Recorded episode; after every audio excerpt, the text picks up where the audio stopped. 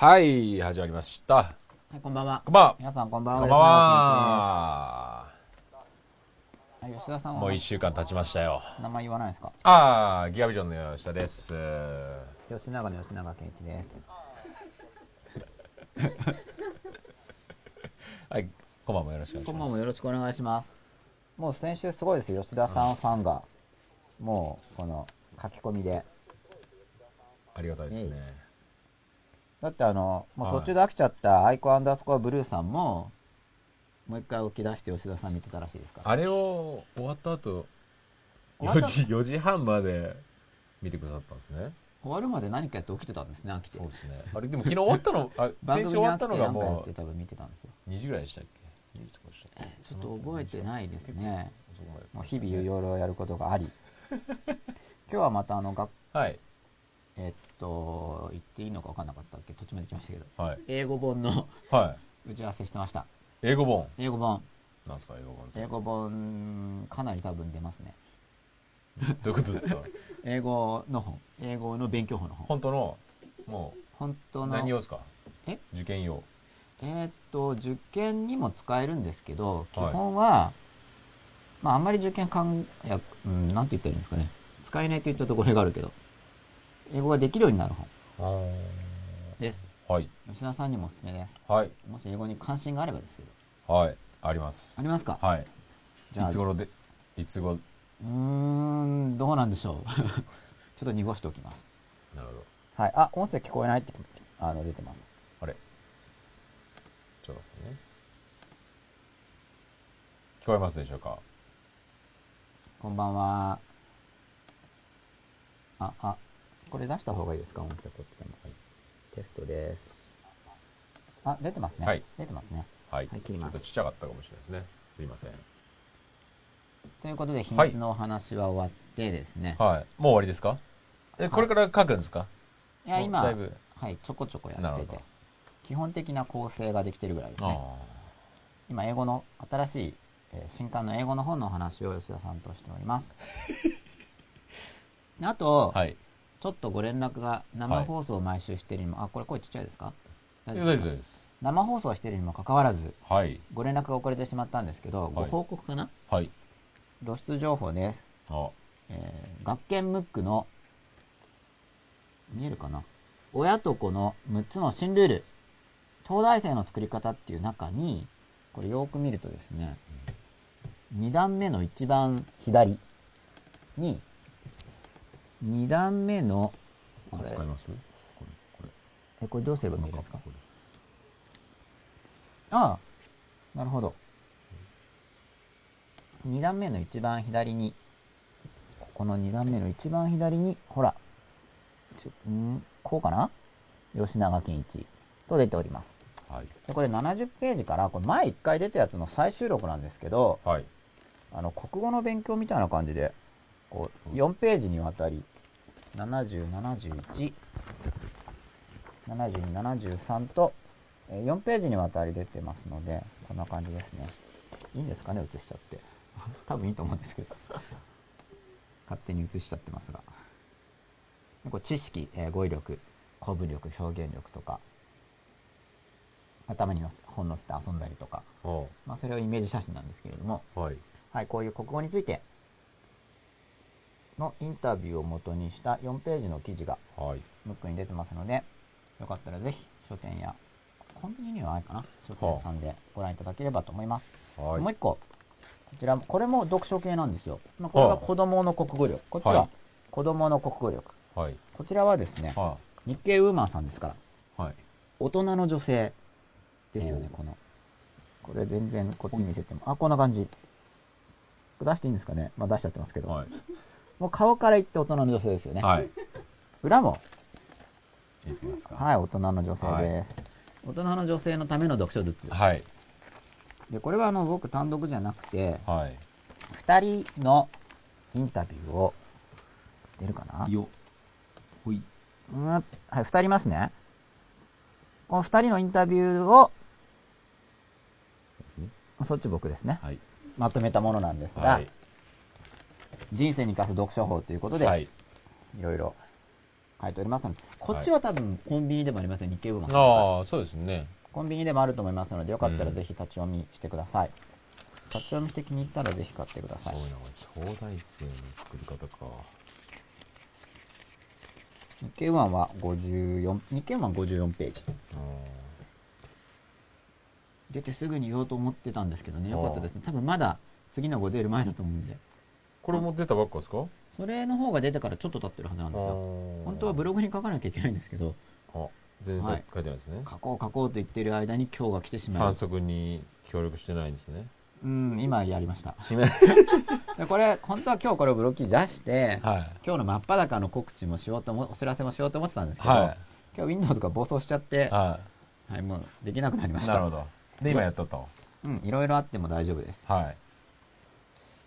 あ、アップランダーバーナンバー9さんは、はいボリュームがゼロだったそうですよ。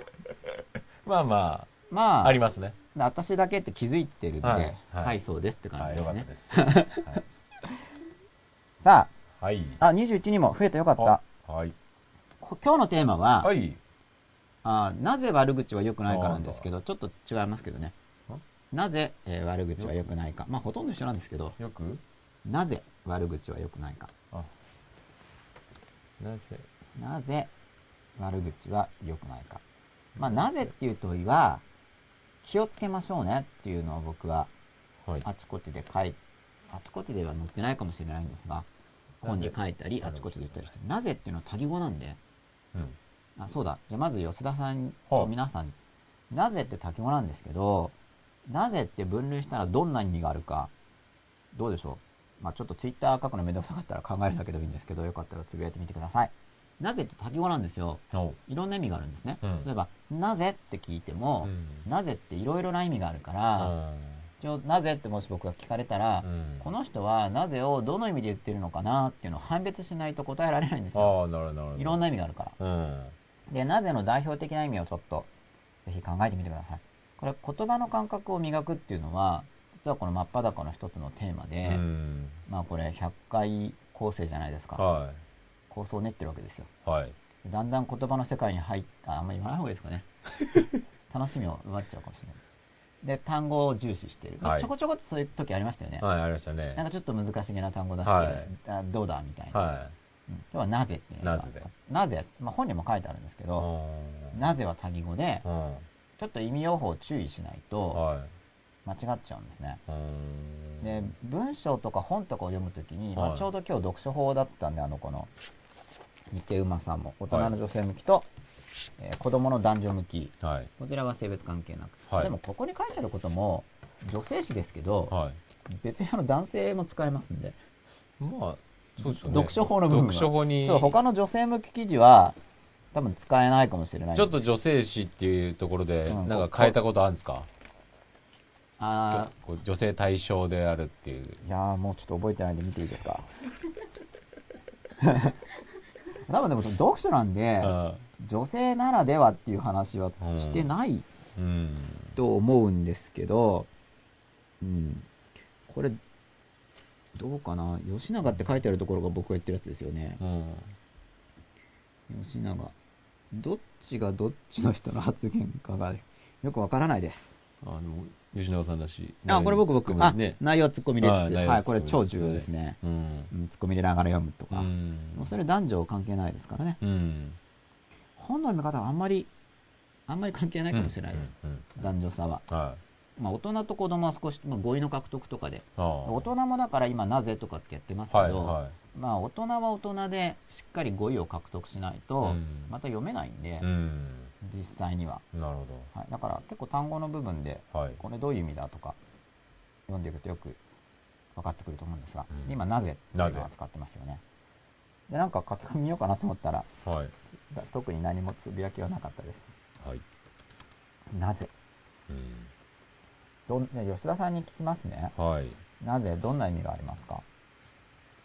まあ一般的には、英語で言うと、ホワイですか？英語で言っちゃうとまた英語の Y にもいろいろ意味があるんで。まあ英語で言ってもいいんですけど、うん。はい、Y だと。あ、じゃあ Y、英語で Y じゃなければ何ですか？なぜ？うん。まあ、英語の why とまた意味範囲が違うんで日本語のなぜは、だから理由、はい。まあ、理由ありますよ。理由理由理由。理由。うん。ここは。理由、まあ、どうしてそういうことやったんですか？みたいなですね、うん。理由で聞くときですよね、うん。なぜといえば他には。なぜ？なぜ？なぜとどうしては違います、どうしては違います？ええいや被るときもあります。うん。どうしてで理由も聞きますよね、はただどうしてってプロセスも聞けるんでそうですよね。どうしてこうなったとかっていうのはプロセスを聞いたりしい。ますよね、でプロセスっていうのは過去の出来事なんで、まあ、そのプロセスが原因うん。理由と考えられるときはそのどうしてで理由を聞けるんですけど、なぜの場合には、うんそのどうしてっていうプロセスじゃなくても理由聞けるんで、なぜの方方がもう範囲が広いんですけど理由聞く場合でもも。なるほど、なるほなぜってなんか理屈の根拠でもいいし、ど。うん。どうしてだと、範囲はか過去。過去は普通ですねうん、なるまあでも未来でも言えますけど。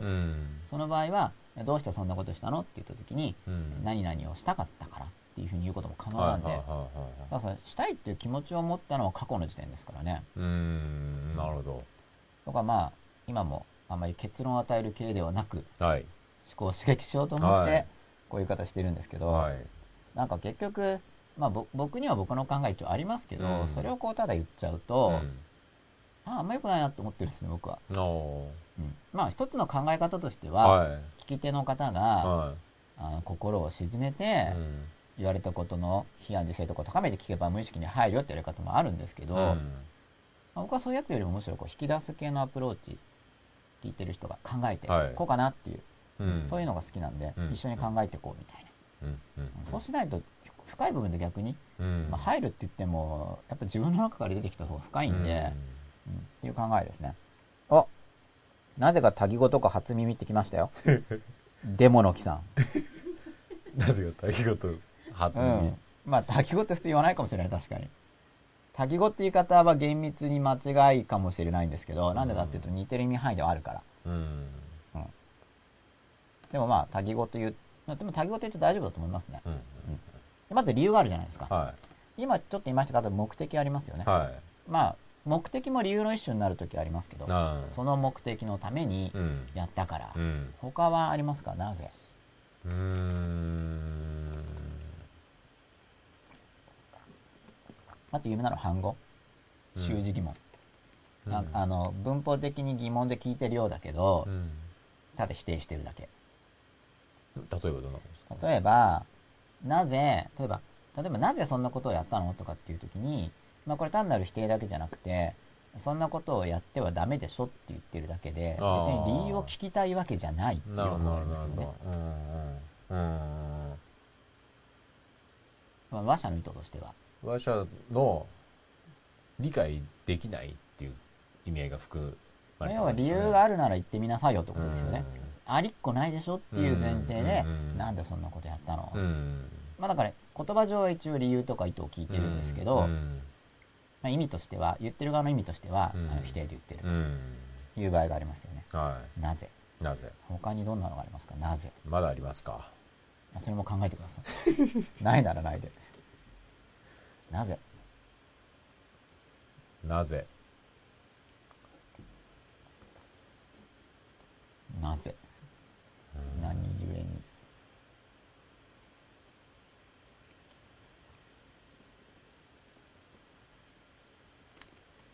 沈黙の時が流れてますね。うん。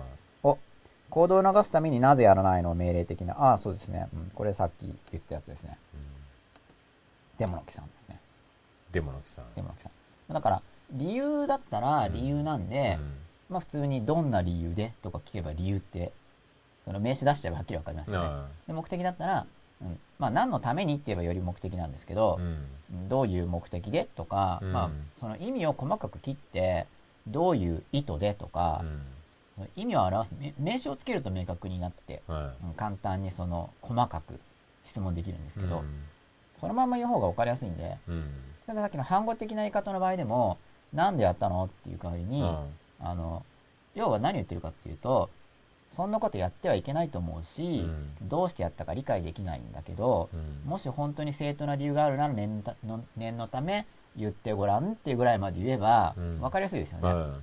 あの単にうん。なぜやったのとかっていうよりは、まあ、これがなるべく言語的に明示してコミュニケーションしましょうっていう、まあ、自分の意図もなるべくそのまま言ってあげた方が相手にテレパシーを要求しないから、まあ、テレパシー要求してもいいんですけどね。要求してもちょっと不毛な場合が多いと思うんで、うん。うん。まあ言う方が早いですよね、うん。と思っております。今来ました。今晩もよろしくお願いします。ジェンおにににさん。よよろしくお願いします。ろしくお願いします。さてはい。なぜの話をしてました今。はい。まあ点はいいですかねはい。なぜ、まあ、これはだから悪口は良くないから全体にかかっているっていう感じで点が打ってあるわけですよね、はい。なぜ？点うん。で悪口とは何かっていうのも結構ありますよね。うん。悪口って何なんだろうみたいな。うん。どう思いますか？これもちょっと考えてみてください。悪口って何でしょうそもそも。なんか悪口は、まあ、積極肯定派も一応いることはいるのかな、うん。悪口楽しいよねみたいな、うん。言ってるとどうなるのかな？すっきりするとか、うさが晴れるとか。うん。ストレス発散。隠し事は良くないとか。わかんないけど。悪口。でも悪口って確かにね悪いこととかじゃないですよね。あ悪事？悪事。悪口ですよね。悪心でもないし。悪の。そうだったら言語だったら、はい。なんていうんですか？悪悪単語？悪単語とか。悪事言葉のことで？悪言とか、うん悪悪言とか、まあ、悪口なんで一応漢字的にはやっぱ口から出してね声に出して言うってことですよね。うん。うん、で、まあ、なぜ悪口は良くないかっていううん。疑問にしてしまうともう悪口が良くないっていうのを前提にした上で理由を聞いてるみたいなんですけれどもそういうことでもないんですね。うん。そもそも悪口は良くないものなんだろうかっていうことも含めて検討しましょうっていうことでうんなぜとつけております。うん。なぜってそういうふうに使わない場合もあるんですけどね。うん。埋め込み文なんで、あなるほど。はい、もう悪口が良くないという前提のもとその理由は何だっていう時に使われることの方が多いんですけどあ今日のこれは 問題提起として、あなるほど。まあ、そもそも悪口はうん良くないんですか？本当に。っていうところも含めてうん。ちょっと考えてみましょうっていうことで提示してみました、うん。まあ、だからちょっとコミュニケーションに入ってきてる、まあ、これまでもコミュニケーションを出してるんですけど、うん。まあ、真っ裸で自分で自分の心がだんだん基本的にこの今夜も真っ裸の真っ裸っていうのはメインはえ自分の心が自分に対して真っ裸になるっていうのがメインです。でそれが分かることで周りの人ともコミュニケーションしていけるようになりますよね、っていうのは自分の心が自分に真っ裸じゃなかったら、うんその自分の心を周りに表現するわけだからもうズレがこう倍ずれますよねまず。ね。自分で自分の心を誤解している、うんますよね。うんでここもやっぱり真っ裸になかなかなれない、うん。自分で自分に格好をつけたり、うん。自分で自分をごまかしたりうん。しちゃうんで,、でそこでずれるじゃないですか。で口に出す時にまた思ってることと言ってることもずれちゃいますよはいね、だからダブルでずれるんでうん。他人に対しての方がうん。高度なんですよね。う、ん。まず自分で自分の心のがなるべくうん。分かるように、うんただ他人と話してる時になんかこうちょっと興奮して、うん。ポロッと自動で自然と本音が出るってこともあるんで、はいその場合にはむしろ相手がいるから真っ裸度アップってこともあるんですが、うんそれはもうちょっと理性が緩くなってうん。自動で出てきた時ですよ、はい。だから、まあ、他人と話す時に真っ裸度を上げるにはこうちょっと盛り上がって、うん。まあ、今これもこう生放送でやってますけどこれもはい。僕自身が僕の中からポッとこう出てくるわけですよ。うん。だからあんまり完全に準備して話すとかじゃなくて、はまあ、テーマを決めてアドリブでこう話すっていうふうにしてるんですけど吉田さんもそうだと思うんですけど、はい。そうするとやっぱり自然とあれって出てくる時ないですか？そうですね。こんなこと俺言ったみたいな、は不思議なことに。いはい。だから不思議ですよね。そうですね。人間は不はい。思議というか、はい。あ本を書く時とかセミナー準備する時もまあ人に話したり僕うん一人で喋ったりとかもするんですけど、うん。それもやっぱり喋ると出てくるんですねアイデアが。本番中に。本番中でもそうだしあの準備でも。準備で。リハーサルでも。はいはいはい。あの大体決めた後にわーって喋ると。あ今。なんかいいこと言った。うん。って思ったらメモとあの忘れちゃうんで。っうんうん。ていうようなことやってます、うんはい。で悪口。今ちょっとツイッター見た見たんですけど、はい。まあ、特に書き込みはないんですけどね、はい。悪口、はい。吉田さんもなんかじゃあ悪口どうでしょう？悪口どうでしょ悪口とはなんどんな口、まあ、さっきその口に対する解説が山、はいはい吉田さんの方があって、うんうん口口なんですねみたいうな、ん。悪単語じゃなくて、まあでもこの、あえて言うと、要するにその、言、悪口を言っている、はい、例えば自分だったら、自分の口？口。うん。が悪口あ自分のそういうことを言う。口が悪い？そうこのこの口悪い子みたいな意味うんですか、。悪口、うん。って捉えるかな。いうん、どんなのが悪いんですか？悪口、やだから、要するにその言葉を発してる、うんで、ハッピーにならないからですね。自分が。結局自分、あ自分が悪口を発することによって、ダメージは自分が受ける。ダメージは自分が受けるとすると自分の気持ちがうん。今日34でしたっけ？今日34ですね。自分の気持ちが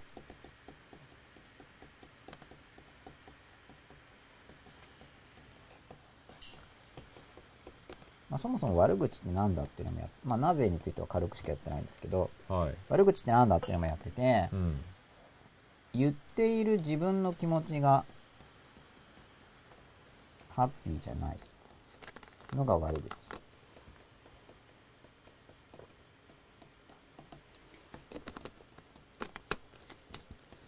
じゃあいわゆる悪口ってありますよね世の中で一般的に言われてる、うん。それを言ってる人がこうルンルンであいつとんでもないバカだよねとかってもうなんかもう、うん。もうそう言ってるとなんかもうそのなんだろう支配欲っていうかうん。人をバカにするで喜ぶ心がこう盛り上がってきてすごい楽しくあいつばっかだよなーって盛り上がってる時はハッピーだからそれは悪口じゃないですかもう悪口じゃないんじゃないですか？盛り上がってるからうん。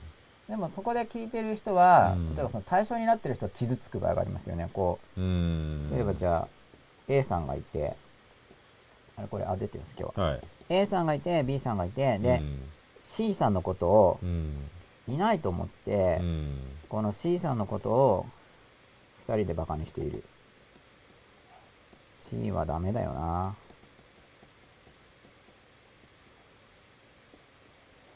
C は最悪だよ言ってうん。もうこう切ってこうわーいって。うん。盛り上がってるとしますよね、うん。でまあ自分の気持ちはハッピーなわけじゃないですか。うん。ところがこれをハッピーなんですか？そんなパターン盛り上はあるんですがっててあかると思いますよ、うん。最悪だねとか言ってあ本当ひどいよねとか言ってなんかもう共感。2人。でままあ最高のハッピーかって言ったら違うと思いますけど、うん、心底嬉しいかって言ったらそこは違う気がしますけど、うん。まあでもはいわゆるハッピーって言っても普通のハッピーも心底嬉しくないからうん。まあその場でなんかちょっと盛り上がって楽しくなってそうそうとか言って共感して盛り上がってるシーン例えばでも C さんが聞いたらなんだよ俺ってそんなのかって傷つく。そんなんで盛り上がることあるんですか？あるあると思いますよ。はい。僕は体験したことありますよ。へまあだから盛り上がる以上そんなにまあ言ってる2人的にはそんなに毒があるわけじゃないんですけどね。ーうん。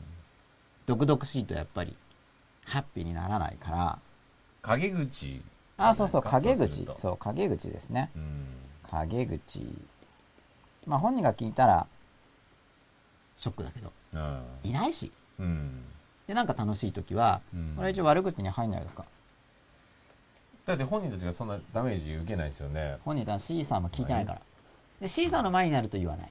うん。陰口だから。ううんん。心に思うけどうん。最悪って思っても、まあ、最悪っても別に本気で最悪ってなかなか思えそないからか？まあ、ちょっと誇張表現ですねもちろんと、うんうんそうですよね。うんだから、それはそんなにこう A さんも B さんも深く考えてないじゃないですか。まあ、深くは考えてないですよね、うん。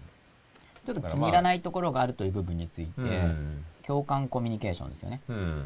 まあ A さんがじゃあ C ムカつくって言った時に B が、うん俺もムカつくわかるわかるで B さんも C ムカつくような相手が、そうそうそうわかるわかるって言って、うん。そのお互いにムカつくという気持ちをうん。理解共感して、うん。あここに自分の理解者がいるって言って癒されるわけですよ。多分。そういう構造ですよね。で C さんは癒されないですよね。聞いたらグサッて、うん。え友達僕は A さんも B さんも友達だと思ってたのにあんまり癒されてない気ががしますけどね。うん。あんまり結局癒されてない。疑心暗鬼になるでしょ。このパターンは結局ね。ああ疑心暗鬼っていうのは結局私もどっかで言われてんだなと。ああ、なんか A さんと B さん今は、たまたま C さんの話 A- A でと C がこう一緒してるけど、一緒にいると、はい、B さんのまあ話を B はダメ。メだよね。はい B がいない時は。まあ大体そのしてんでしょっていううん。とこに気づいちゃうじゃないですか。はいはいおそらく。はい自分でそういうのやってると。うん。そういう世界が自分の中にそこに踏み込んでると、はい。ね、その世界を見るようになってしまうっていうような。はい。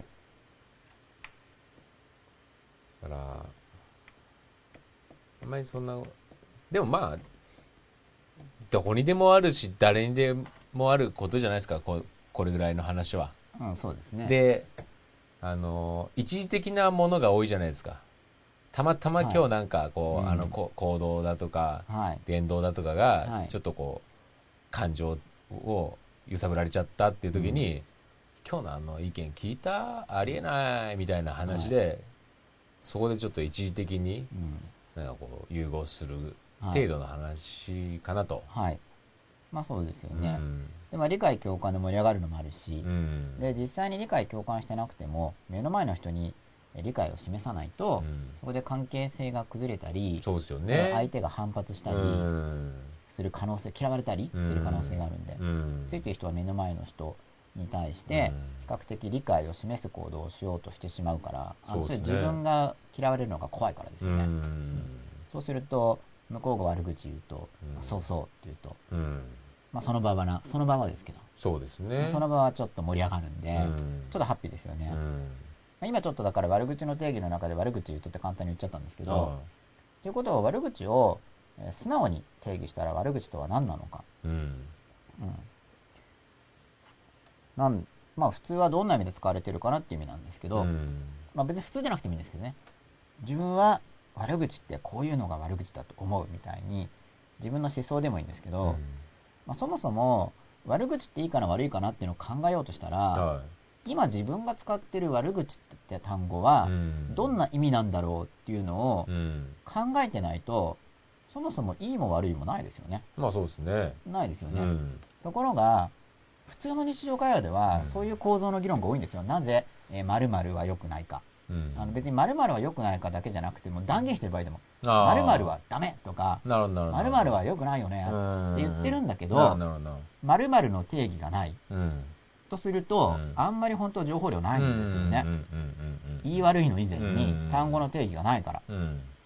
うんで、まあ、悪口は良くないかって時もそうでう、ん。例えば2人が悪口は良くないかについて論じてるとしても、ある一人の人が思ってる悪口はこういう意味で定義で使ってて、で自分はこういう定義で意味で使っててっていうのがないと、単語は共通してるけど、やっぱそれぞれ別のうん。分断された世界でやっぱりうん。生きてるんですよ。うん。悪口という単語を使ってる、うん。まあこれがこういう物体だと、まあ確かにこう若干こう角度も違うから吉田さんが見た日経ウーマンとうん。僕が見た日経マン違いますけど、うんでも抽象単語悪口とかっていう抽象単語に比べればやっぱりだいぶ共通がある感じしますよね、これははいここにある日経ウーマンはい。まあ各自の家にあるってやつだとある人のはちょっと折れてたりとか、はい。もっと状態が違いますけど、うん一緒の場にいてものであればうん。結構同じものについて論じてる感じですよね。例えば、この日経ウーマンは、うん、これ何でしたっけ、MacBook Pro はい。の上に乗ってますよねって言ったら、うんそうそうって感じで、うん。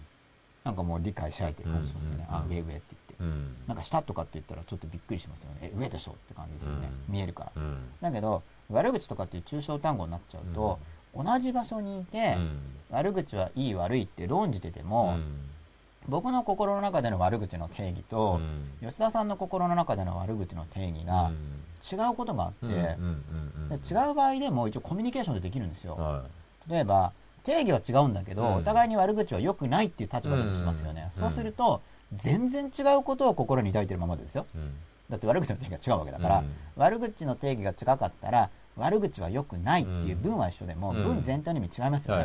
悪口の中身が違うから。うんでも、悪口って良くないよねって言って、うんあ、そうそう悪口良くないよねって言って、本当良くないよねって言って盛り上がることができるんですよ。うん。なんか感情交流をしてる。うん。感情の交流をしているだけで、特にそこに自分の理解の進展とかはないうん。し、特に定義の交換とかしたければ、あししていなければ、交流はあって、ただそれぞれ自説が強化されるだけ。うん。やっぱりそうなんだみたいな。別に全然相相手が本当に同意してるか全然わかんないですよ。定義してないんだから、うん。本当の同意じゃないわけですよね、うん。ただお互いに自分の心の中にある自説を、うん。あやっぱりそうなんだ。って言ってうん強化して終わる。うん。これすごくよくあるんですよこれも、だから定義の共通性を確認してないと、うん。本当は同じこと言ってるか分かんないですよ、うん。でここでもやっぱり嫌われる恐れとかうん。不一致の恐れがあって、明確にするほどあれ違うのってなる可能性がありますよね。うん。悪口ってよくないよね。あそうそうよくないよね。って盛り上がってたんだけど、そうそう。で悪口ってこうこうこうだよね、もうちょっと詳しく言ったら、うん。え？それって悪口なの？ってなると、うん。なんかさっきまで一緒モードで盛り上がってたのが、うん。亀裂がありますよね、あれ別なの？みたいな、そうするとなんか明確に言わない方がうん同意し合ってますよね、うん。しかし妄想かもしれないんですけど、そうですね。うん、うん。なんか意見が一致したという、うん。本当は一致してないわけだから、まあ妄想ですよね。うん。ただそこで対立を避けたいとかう、ん。そうお互いに恐れを持つ人間同士ですねとかそういう部分ではつながってるかもしれないですけど、うん。実際に意見の違いがないわけですよ。うん。だからまあよく小学校の先生とかがうん。悪口は言わないようにしましょうって言うし、で学年変わっても言うんですけど、うんでも小学校1年生の時の先生にしたら悪口は言わないよねっていうのと2年生の先生がした悪口が言言わないようにしるっていうのは全然意味が同じ保証がないんですよね、なぜなら悪口とは何かっていうう定義がないんです。よなるほど。そうすると同じこと言ってるようだけど、ちうん違うかもしれない、っうん。ていうか定義がないからうん。実はほとんど何も言ってないのかもしれないんですよね、うんまあその可能性も十分うん。なんかスローガンみたいな深い意味がない、うん。なんか先生としてうん。かっこいいから悪口は良くないということを教えたぞみたいな。そうですね。うん。分かんないわけですよだから、うん。うん。で悪口って何だろうとかっていう議論が、うん。まあ、ちょっとそういう授業もあった気がするんですけど、うん。でもあんまり追求はしてないんですよね、うん。でも悪口は良くないよねっていうのは習いますよね、よくわかんないですよでも、うん。うんだからなんか思考停止の癖がついちゃうかなと思うんですけど。うん。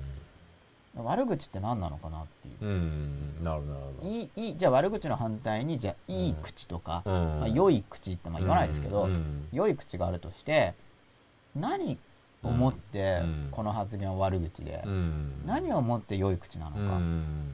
あるいはその正当な批判とか、意見表明と悪口はどう違うのか、うん。例えばある人がこれは自分の正当な意見表明でうん。自分の意見を言っただけなんだと思っても、聞いてる人にと人によってはあれ悪口だよねっていう可能性もありますよね、うん。それは一人一人悪口持ってる定義が違うから。うん。じゃあ自分自身は何をもって悪口とするのかですうよね、ん。でそこを見ていくことであそもそもいいか良くないかも変わっちゃうんで、悪口って何なんだろう。うんなるほどなるあと、ね、今日悪口言いましたかとか、うん。今週悪口言いましたかとか、うん。今月悪口言いましたかとか。今年1年はどうでしょうか、うん。みたいな話なんですけど、まあ、なかなか2010年うん悪口ゼロ回ってあんまりないと思うんですよ、うん。まあ、悪口の定義にもいろいろありますけどね、おそらくほとんどの人の定義では、うん。やはり2010年ゼロ回派はいないかなって思います、僕もゼロ回じゃないしっていうか結構言ってると思うんですけどこの番組中にですら言っているかもしれないですからね、というところでまたツイッターを見てみてもいいでしょうか、お増えてません。更新してみます、悪口とは何か。良い口とどう違うのか。うん。あるいは正当なひ、まあ、正当な批判がそもそもあるかどうかということもありますよね、うん。批判は正当であり得るのか、でもただ意見を言うのと、うん。あるいは事実を言っているのと、うん。悪口はどう違うのか。なるほどなるほこの辺りですよね。で相手が傷つくのが悪口だっていうことになると、まあ、相手依存。うん。じゃあ悪口の定義を決める時っていうのは、うん。相手がいて悪口かどうかが決まるのか、うん。自分の側の気持ちだけで決まるのか、両方なのか、うん。相手がいて決まるんだったらうん。一人で言ってたら悪口じゃないですよね、うん。まあ、例えばその場合には一人で言っても定義したければもし仮に、うん。まあ、つまり本人の感情でその話題になっている本人の感情で決めるんだったら、うん。もし仮にそれをうん。その場に、うん。その話題になっている誰々君とか何々さんがその場にいた時にうん。傷つくかどうかっていう想定はできますよね、うん。向こうの気持ちで言うならば、うん。どう思いますか？悪口。うん。ちっちゃい頃から悪口悪口悪口聞きますよね。そうですね。うん。うん。悪口は良くないとか、うん。そもそも悪口とは何だろう？うん。トイレ行きます？いやいやいや、いや、この、その時間に。今、悪口とは何かっていうのを。皆さん考の意見待ちですよね。そうそうそう。あ、デモノキさんは誰かの悪口ってみんなで盛り上がるっていう経験がないんだけど、うん。そう、だから悪口の定義なんですよ。うん。もしかしたらデモノキさんは悪口って思ってないけど、うん。別の人が見たら、いや、みんなで盛り上がるって経験じゃないかもしれないんですけど、うん。みんなで盛り上がっていた時に、うん。ある人が見た時に、うん。それって悪口なんじゃないのって、うん。まあ、言う人がいる感じがするかなしないかなとかもありますよね。だから例えば、この誰かの悪口言ってみんなで盛り上がるという経験がないっていう時に、やっぱ悪口の定義はそもそも何かですよね。そうですね。うん。悪口の定義がないと、あの、誰かの悪口をみんなで言ったことがあるかないかすら分かんないですよね。うん。うん。だって悪口の定義がないわけだかうん。ら。だから悪口の定義なんですよね。どっからが悪口でとか、何が悪口で、うん悪口と、あと、批判っていう表現もありますよね。ありますね。批判ね批判するなみたいな。うん。まあ評価とかっていうのもありますよね。そうですね。評価うん。例えばえー10点満点であいつは2点だとかっていう時に、まあ、2点の評価をつけた、うん例えば自分が人事とかあるいは先生で答案に採点をして、うん。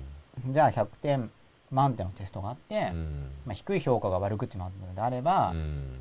まあ、例えばマークシートとかでうん。丸×式で採点してうん100点満点で3点のトーンを返してうん。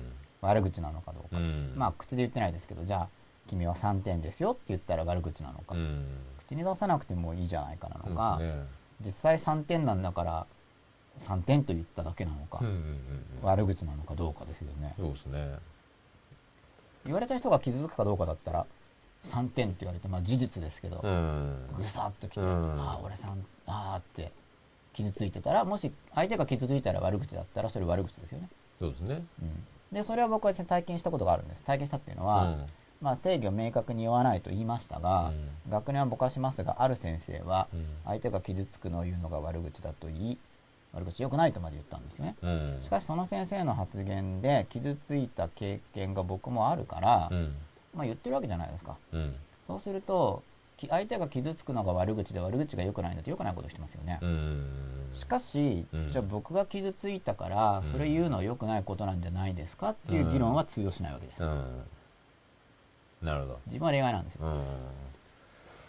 まあでもそこは、まあある程度は防げますけど、はい無理ですよね。相手が傷つかないことだけを言うのは、ん。まあ、無理ですよね無理ですね。そうすると悪口は、うんえー良くないっていうのはもし相手が傷つくっていう定義の場合ですけど、うんまあ、努力目標でうん喋らないっていうことを絶対選択しますよね、うんそうすると。達成できないけどう、ん。なるべくそうしましょうっっていう意味なのかとか、こういうのを考えていくわけですよ。はい。で、まあ、僕はそういうのを考える派だったから理屈っぽいとね言われてきたわけですけど、まあ、でもそこを考えていくから、うんてか考えなかったらわからないよねって今でも思ってるんですけど、まあどうでもいいじゃんっていう立場があることもよく知ってるんですけどね。うんまあ理屈っぽいと言いますけど、まあ理屈がすごい重要ですからね。まあ、ね自分の心に真っ裸に迫っていくときに、ね。何かしらツールがいるわけですよね。そうですよね。もうくどいばかりにね、なぜなぜなぜなぜをやっぱり追求しないと。うんなぜなぜを追求するのも一つのアプローチ。うんまあ、定義を追求するまたなぜとは違うんで、とはどういうことかですか、うんなるほど。うんあのうんなぜなななぜなぜなぜっていう時に、うん今そのなぜ悪口でやってますけど、うんそのなぜ悪口でよくないのか。なぜならこうなんだとも言っちゃったとしますよね、うん。ところがその段階で悪口の定義がなければ実は進んでないんですよね。うん。だってなぜ悪口良くないのか。なぜならこうなんだって議論できるんですけどうん。すで、になぜ悪口はって答えちゃってるのに、うん。悪口の定義がないんだったら、うんその後のなぜの答えってもう理屈通ってないわけだから、うん。質質問自体の意味が定義されてない。例えば悪口の定義を聞かれた時によくわかんないけどっていう人でも、うん。なぜ悪口は良くないの？だって相手が傷つくじゃないとかって答えることはできるわけですよ、うんところが悪口の定義はって聞かれて、うん。その相手が傷つくじゃないって答えた人が定義を持ってないってよくあるんですね。うん。でも定義をよく持ってない単語の良くない理由を答えてるから、うん。もうぐちゃぐちゃなわけです。まあ理屈上はですけど。うんなぜなぜなぜなぜってただどんどんどんどん掘っていっちゃうと、うん。もう全然迷っちゃうんですよ。きちんと単語の意味を押さえておかないと、要は質問自体の単語が定義されてないわけだから、あーあーその質問は実は意味解釈をしっかりなされてないのに、でもなんとなく、ん。なんとなくその根拠を言えますよね。にでさらになんででそうなの？なんでそうなの？って何でもできますけど、こ実はどんどんぼやけちゃってる可能性が、うん。あのしっかり定義できない。あでも物事のその真理を追求するときに、まあ、ななぜっていう言葉を表使うのか吉野さん何で考えます、僕なぜも使えますけど、うん。その使い分けます？それを、まず定義を確認する癖がありますね。うん。それぞれの、うん、そう、単語の。うん。定義がだって分かってないとう、ん。なぜとかって本当は問えないから、本当は。うん。あ問えないと僕は思うんですけどうね。んだって元々の文がうん。どういう意味をなしてるかよく分かってないのに、うん。なぜちょっと早いかなっていう。なるほどなるほどなる例えば今こうやって悪口ってなんだろうとかっていうのをいろんな観点から今こううん話してますよね。うん。で、こう頭が動くわけです。うん。あれそう言われると、うん、そっか、悪口って、うん。どういう基準がいいかな。まあ、いろんな考え方もあるし、うん。これまでのいろんな人の意見とか、うん。自分自身が使ってきた悪口という単語の用法とかうん。思い出したりとか、うん。あるいは今こう考えて、ああでもこう定義すると、うんうんうんこういう時はちょっと自分の感覚と、なんか要するにうん自分の感覚を結局探ってるわけです。うん定義を。うん俺にとっての悪口ってなんだ？っうんていうのを、うんあこの定義だと、あ、でも、要するに自分の感覚とこう合わせてますよね。うんある定義を作る。で、でも、あ、そうするとでもこれは悪口だと感じるのに、これはその定義に入んないから、じゃあこの定義は違うんだっていう作業をしてることになるんですよ。うん自分の感覚とこうすり合わせてるから。うんで、自分の感覚になるべく近い定義が出てきたときに、うん。やっぱり自分にとって自分の心が真っ裸に近づいてますよね。うん。それまではなんかよくわかんないけど、うん。なんとなく悪口と感じる何かがあったわけですよね。うん。で、明確には定義できないかもしれないけど、うん。でも、ぼんやりとしている時よりはうん。言語化されて、うん。より自分の心の中が明らかになってるし、他人に対して言葉で表現することも、うん。でそういう作業をしているとやっぱり考えてない人と考えてる人を見抜く力はすごい伸びるわまあまあそれはあるでしょうね。自分が考えていればやっぱすぐ分かるんで,、うん。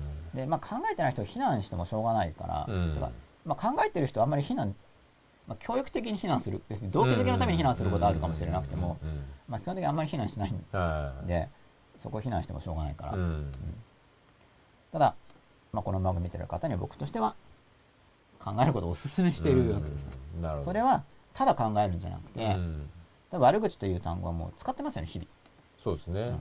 ということは実は各自がそれなりにうん。意味を感じてると思うんですよ、うんうんうんうんぼんやりと少なくとも、じゃあそれって何なんだろう？うん。っていうのを見つめてちょっと言葉にしたり条件を明確にする作業をすることで自分の心がよく見えてくるようになるし、うん。これ言葉と論理を使ってやってるわけですよね、うんうんその武器を使ってそのツールを使って、心を自分に対して自分の心の服を脱がすために言うん。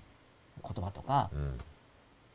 使ってるわけです、うん。そういう作業をすると目の前の人が抱いている定義も推測しやすくなるし、うんうん実は目の前の人が考えていることも推測しやすくなるし、うん。まあ、前もちょっと言ったんですがやっぱり原告とか小論とかが受験にある場合は、うん。まあ、点も上がるというか、うん。ていうか本当に上げようと思ったらこういうことしないと本当は上がらないとあ思うんですけど。あなるほどそんなテクニックみたいな、どお隣のここから単語引っ張ってきてとか、うん。なんかそういうもんじゃないと思うよっていうことですよね。うん。なるほど。まあ、国語の勉強どうしたらいいんですか？とかってよく聞かれるんですけど、まあ、これネチネチやると 上がると思います。出ましたうん、時間かけてもよネチくやりますけど。ネチやアはいプローチ。ネチネチアプローチ。はい基本はでもどの教科もやっぱりネチネチネした方がチネチね。上がるんですけどね。細かくまあでもうん。確かに。大体こう一文でこうなってるとそこから入っちゃう場合は多いですよね。うん。うん、なぜ悪口は良くないかなるともうこれで一つでそこだけの探求からスタートしちゃう。そう。だからよく、そもそも良い悪いって何なのとか、うんそうですね。悪口って何なのとか確かに。そうですね。なぜって何なんだっていうのがないと、うん。もうブレブレ、そうですね。ぼやぼやなんですよ初めから。うん。確かに、意味変わっちゃうから。うん、悪口良くないかの。悪口の定義 A の、定義 A で考えた悪口良くないかと、うん定義 B で考えた悪口良くないかって、うんまあ見た目同じだけど、うん違いますよ、意味が。そうですね。うんとそそこになぜをくっつけたところで意味が、うん、確かに。変わっちゃうんですようん。なんかやっぱ定義が違うと意味変わっちゃうんで、確かに。だから自分自身が。まあ、小論書くときもそうなんですけど、その、まあ、専門用語は定義がありますよね、その業界の。専門用語じゃないと定義がないから、うん。自分の定義を書かないとうん。うん通じないんですよ。なんか言葉くっつけただけになっちゃう。なるほど。また、先週に続いて、先週に続いて、先生っぽいですねちょ。っと一言。いや夜。でも確かにそうですね夜見てる高校生もいるかな。そのなぜをちゃんと先頭に持ってきたのは、そういう意味合いもあるわけですね、要するに。あ、それもあります。ね。はい。うーん。なるほど、なるほど。確かに、でもそこから考えて、初めて文章っていうのも出来上がってくるっていうことですもんね。そうですねそうで。すね。はい。うーん。でまあだから、相手の人があんまり考えてないときうはでも、会話しようと思ったら、まあ突っ込まれても向こうも困りますからね。うん定義持ってない場合にう。ん。そどんな意味で言ってんですかって言ってもうん困っちゃうんで、うんまあそこは、まあ盛り上がろうって思って、うんよくわかんないけど、あそうそうとか言う。なるほど。もちろん目的が違うんですけどね。あだから、だそうするとなんかほら、僕はもしそれを自分の時間がもったいないと思っちゃうと、うん会話するか本読んでよとかになっちゃうわけですよ。うん。まあその感情教育欲しければ人と会いますけど、はいはいはいはなんか死んじゃうからなと思って、その前に読んどかなくちゃ。みたいなところがあります。実際。うん。さて、なるほどな。お、増えました。7分前。クジラくんナインさん。ナインってなんか流行ってるんですか？わかんないですね。アップランドスコナバナインさんがいたんで。はい。映画もありましたよね、ナインっていう。あ、そうですか。ナインっていう映画は野球映画と、なんかパペットみたいなやつと、へテーィム・バートンさんがプロデュースかな。最近ですか？最近のナインは最近です。パペットみたいなやつアニメーションだと思うんですけど。へ東大卒の〇〇ですって悪口だよね。だそうですが、これどういう意味？だと思いますか、吉田さん？何が悪口ーですか？ね。何なんですかね？例えば、明らかに東大を出てない人に向かって、あ、あの東大卒の何々、あ、ですだから違うか。ああ、遠回しに、あれじゃないですか？自分が東大卒の時に、東大卒じゃない人に向かって、いや、僕は東大卒のなんとかですって言うと、間接的に東大卒ではない相手の人に、あ。でも僕東大退学じゃないですか。だからここでなるほど。なんか、東大卒の日経ウーマンですとかって、まあ、ちょっと日経ウーマンってよくないかな、例で。東大卒のおペンですとかって言った時に、僕がなんか、ぐさって、ああ、俺は出てないのに、コンプレコンプレックスがブチブチブチってあくるとかって意味じゃないですか。あ。あなるほど。推測ですけれども、これも。も。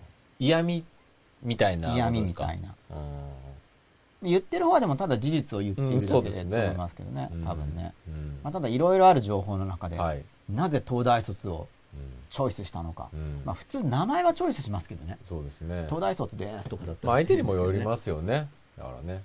うん、相手の知りたい話題で、まあ、いろんうんいろ自分自己紹介するときうに、ん自分の様々な属性の中から、うんまあ、なんか引っ張ってきているわけですからね。そうですね。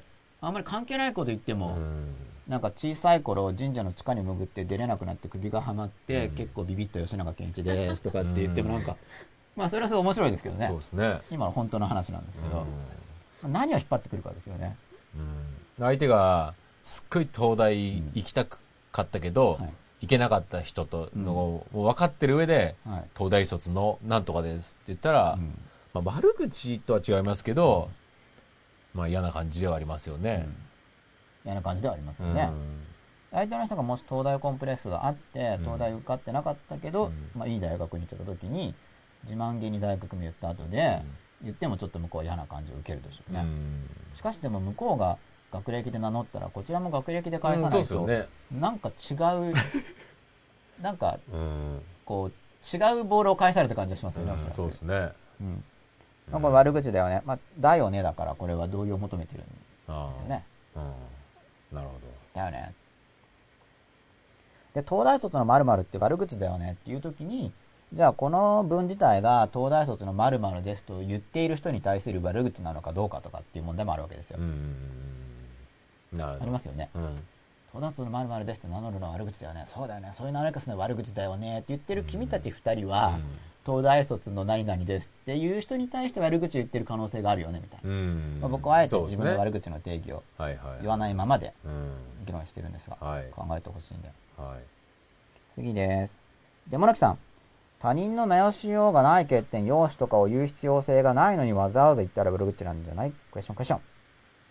えっ、と、欠点を言う必要性がないのにわざわざ言うなんで、まあ、欠点とは何かっていうのを定義しないとしても、うん。まあ、直しようがないっていうのもスルーするとしても、うん。まあ、容姿とかって、まあ、肉体的な条件をきっちりは動かせないですけど、うん。まあ、運動したり、食事気をつけたり、うん。メイクしたり、美容院行ったり、まあ、そ、やれない、用がないのかなっていうのをまず議論できると思うんですけど、なるほど。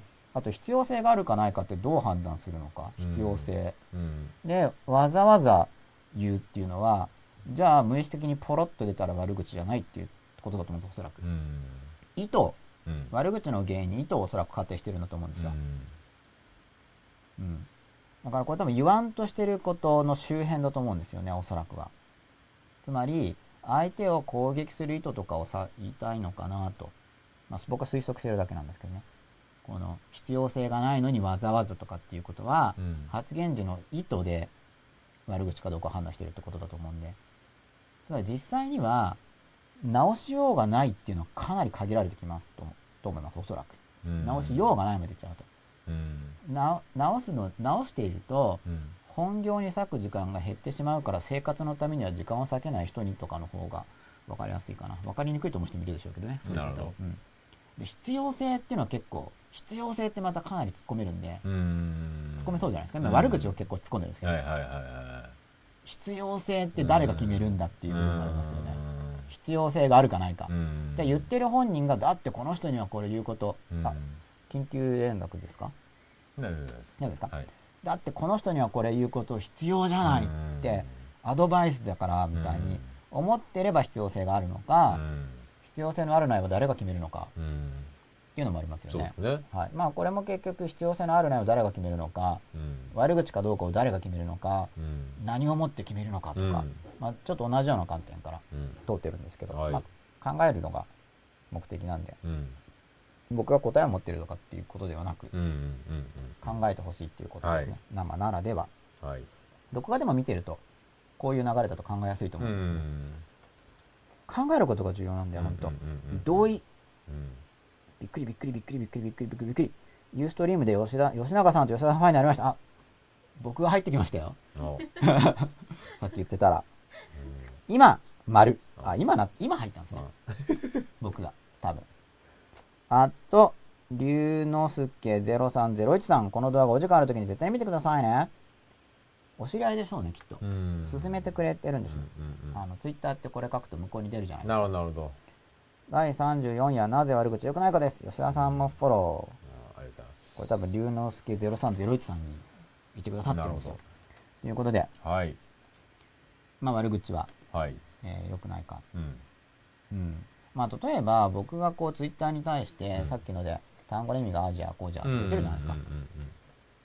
で、そこでまあ論理力を、例えばさっきの欠点の話に沿うって言うならば、うん。まあそこじゃあ欠点だと。うん。定義とか考えずに言うのは欠点だと捉えたときに、うん。でもパッて直せって言っても確かに直んないですよね。うん。そうすると直しようがないのに、うん。で必要性がないのに、うん。まあわざわざ言ってるかもしれないですよね。うん。いいじゃないか、そんなに言わなくても。なるほど。これだからどういうアプローチだったら、だからいろんなコミュニケーションっていろいろありますよね。そうですね。例えば、うん。やっぱり相手の心に入っていこうってことだって、うんやっぱり理解共感がとにかく重要なんで、はいはいはい。定義はとかっていうと、うん入れないですよね。うん。そうすると、じゃあ例えば、他人の悩しようがない欠点とか言う人がないのにわざわざうん言ってる悪口なんだいって言ったら、うん。わざわざ言うことないよねとかって言ってる方がこう関係は、うん。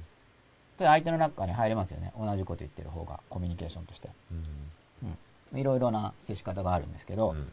まあ、今のところこの番組では、はい。悪口キャラなんですかね、僕は。これは隠しが突っ込んで、ネチネチキャラじゃないですか。ああなのとか言って。うん。あと考えてほしいってことそうですね。はい。うん考えてほしいって重要なことだと思いますよ。頭良くなると思うんで。はい。そうですね。頭良くすると明らかに僕のテーマですからね。うん。書類にもあんだけバシバシ入ってて。うん。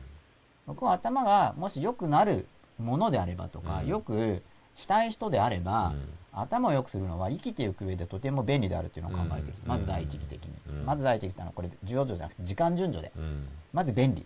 うん。しかし、便利以上の意味があると実は考えてますけど、僕は。つまり頭を良くするということを、まあ別の言い口もあると思いますけど、うん頭を良くしていくことで真っ裸に近づくことができるといううん立場です、僕は。うん単なる便利さを超えた、うんより深い価値を感じることができると思いますよ、と思っております。さて、あ、補足説明が来た。嬉しいですね。はいクジラくん何さん。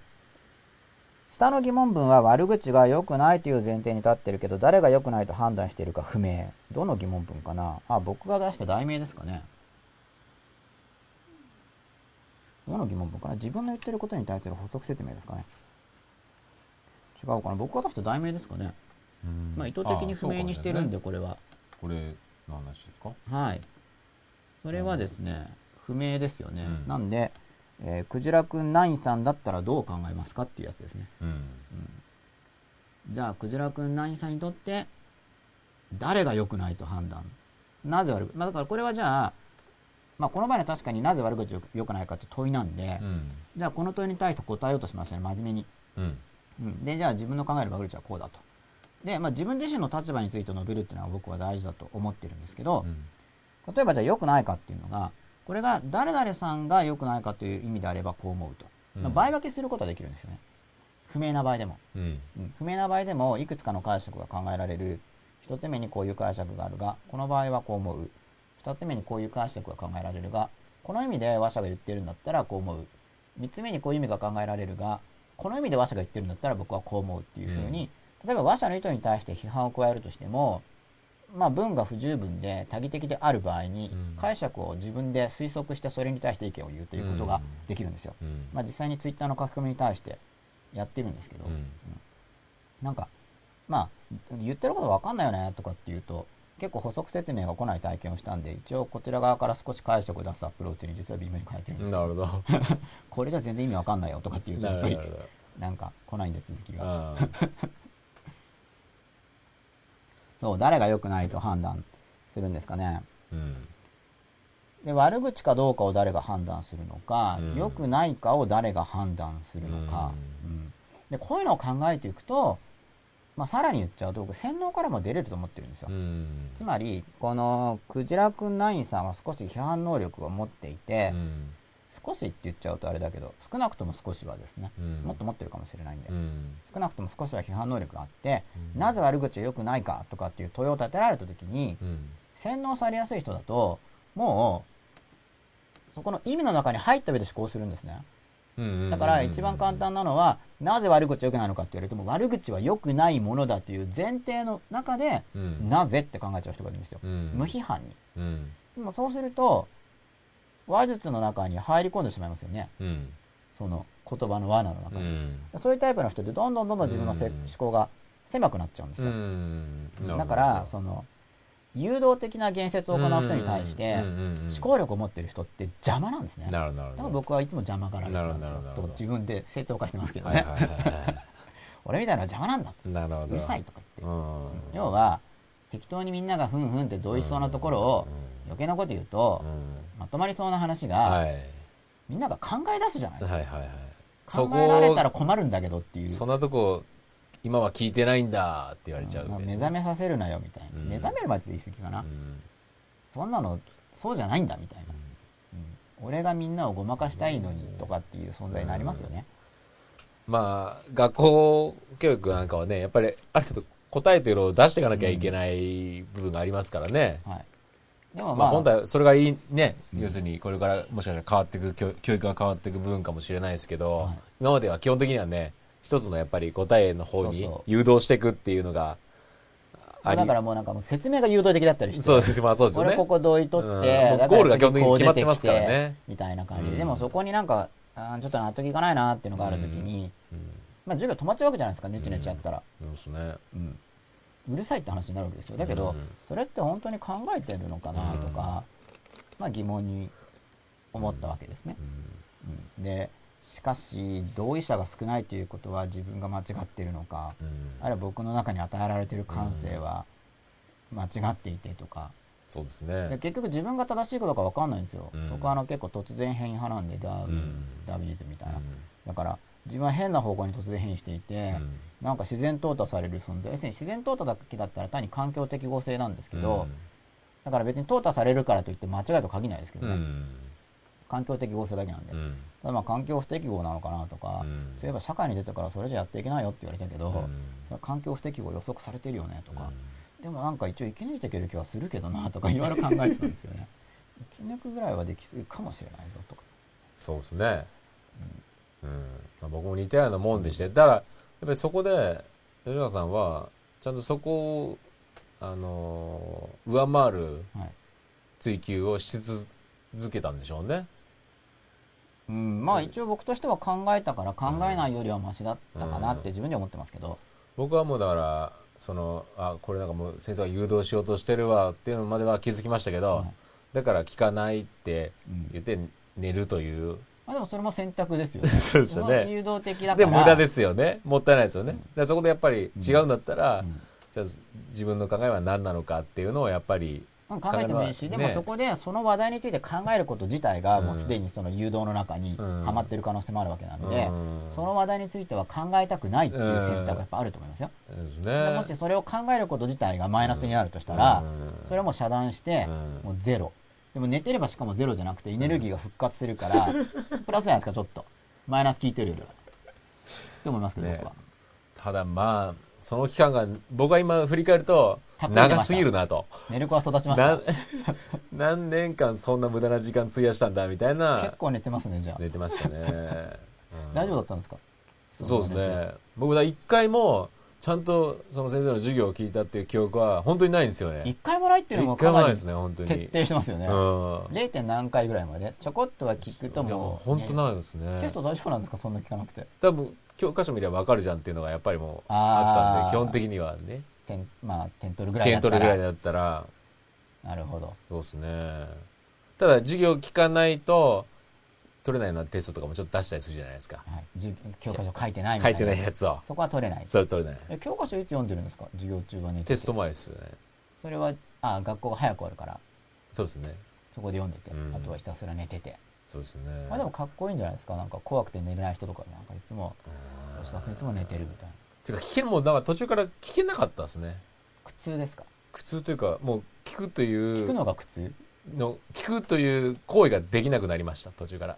どうなってるんですかじゃあ？寝るしかない。もう寝るしもうかない。先生の話を聞くという行為がうん、でもまあ学校には来ようってことですよね、そうですね。部活楽しかったっていうのと、まあ、学校には来て寝るという選択になったと、うん。そうですね。まあ、それはそれででもうん。すごい無駄だと思思いますよ今考えたら今考えると無駄。もっといいうんアプローチがあった、うん。けど誰も特に提案してくれなかったわけですね。うん多分。いやもまあもっといいわかんないですけどね。言われてたのかもしれないですけどそれすら耳聞く耳を持たないというはい。すごい損な時間を費やしたなと思いますけどね、僕はその聞く耳を持たないのが損かどうかだから繰り返し言ってますけどちょっと異論があるんですよね。あ うん。マイナス情報は聞く耳持たない方がいいまあねだからそれで良かったなっていう部分も絶対あると思いますけどね、あの、うん。要は聞く耳別に俺の話を聞けって言ってるに過ぎないのを、なんか素直じゃない人間は伸びないだとか、人の話は聞くもんだとかって言ってるんだけど、うん。いや人って言ってるけどじあなた自身のこと言ってるだけだかうら、ん。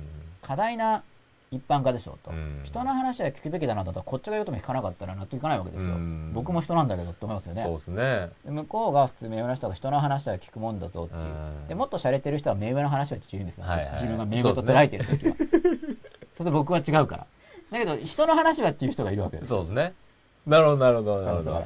人の話は聞くもんだって言ってこっちの話聞かないはいわけはいはいはいはいはいだからちょっと洒落てる人は目上の話は聞くもんだぞとか、年上の話は聞くもんだぞとか言うわけですよ、そうすると年下なんだけどなとかってなりますよね。うん。でもそんなあのー反発心みたいのはありましたね。確かにね。おかしいことおかしいという矛盾みたいな大人の言う矛盾に対する抵抗みたいのはありますよね。すごい強かったですあなたはねじゃああなたより年上の人の話いつも聞いてるうんんですか？そうですね。なんかそれはなんか徹底的に実践してる人って見えれば僕の側も、あこの人うは、ん。あ確かにいつもそうですね。なんか目上の人の話をうん。バシッて聞いてるよなって言ったらなんかちょっと説得力あるんですけど、うん。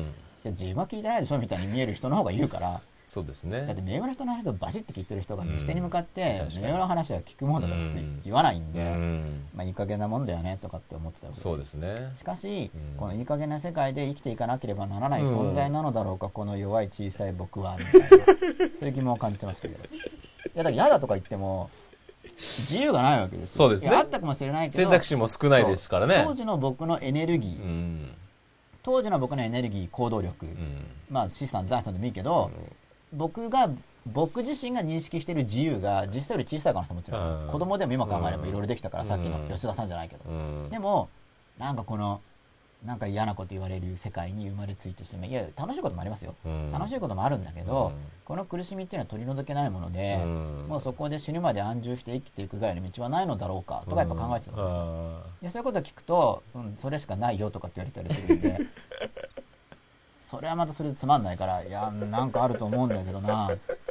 あると思うんだがって思ってた子供時代って感じで。ーねやっぱりあると思ってたんですけど、うん。まあ、僕の周りでもあんまりじゃあどうすればいいかっていうことまではあんまり教えてもらえなかったですね、うん。まあ、一番多かったのはとりあえず大人になるまで我慢しなきゃ。うん。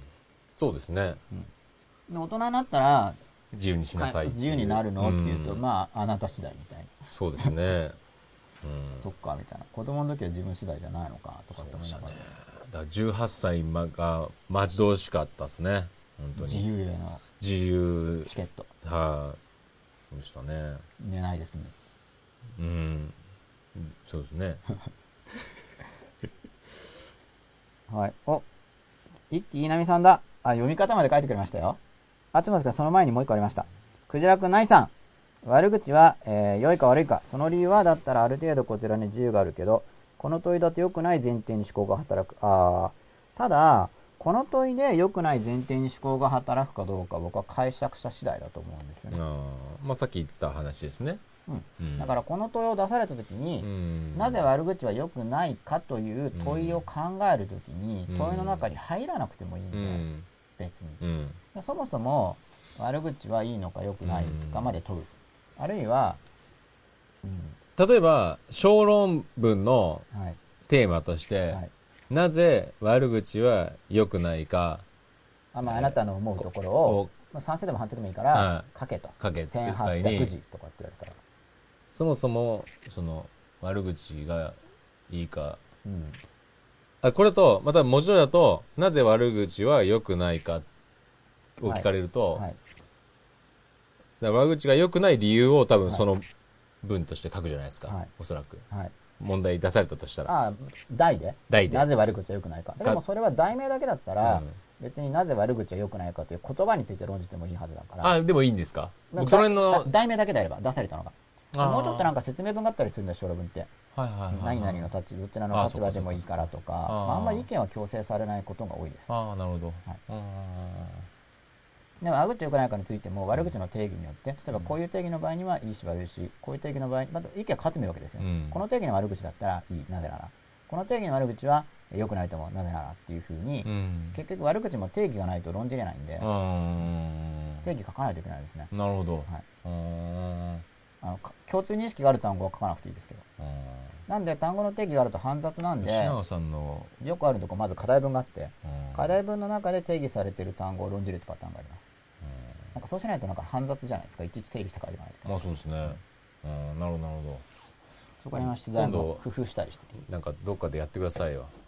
なんかでも即興小論小論文。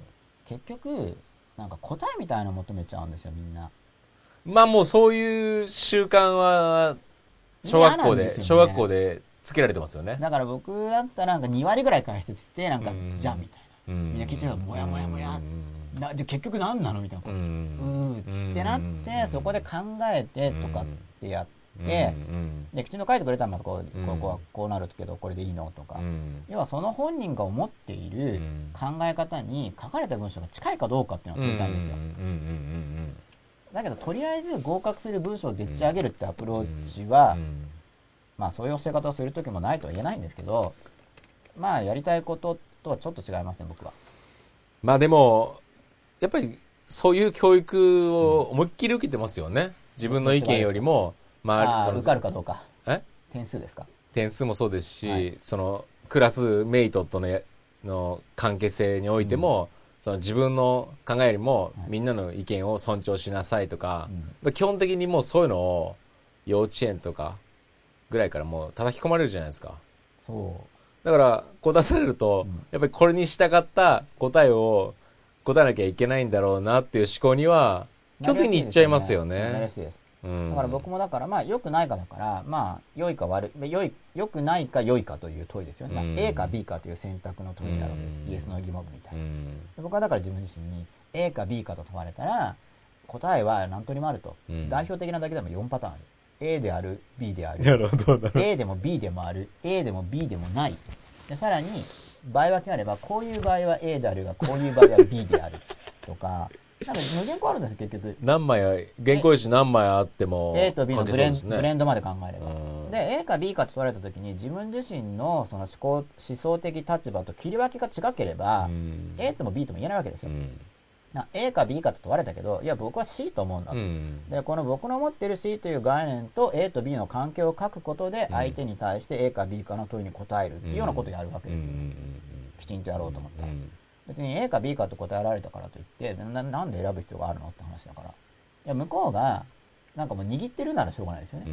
なんかプレゼント2個買ってきて、はい、A か B か好きな方を取ってね、え、どっちもいらないんだったらあげないけどとかって、まあそれもでもどっちもいらないって選択もあるんですけど、まあちょっとずつもらうとかは、うん。まあ、向こうの所有物なんで、所有権を尊重するなら、なはい私有財産を尊重するのであれば、勝手に奪い取れないですからね。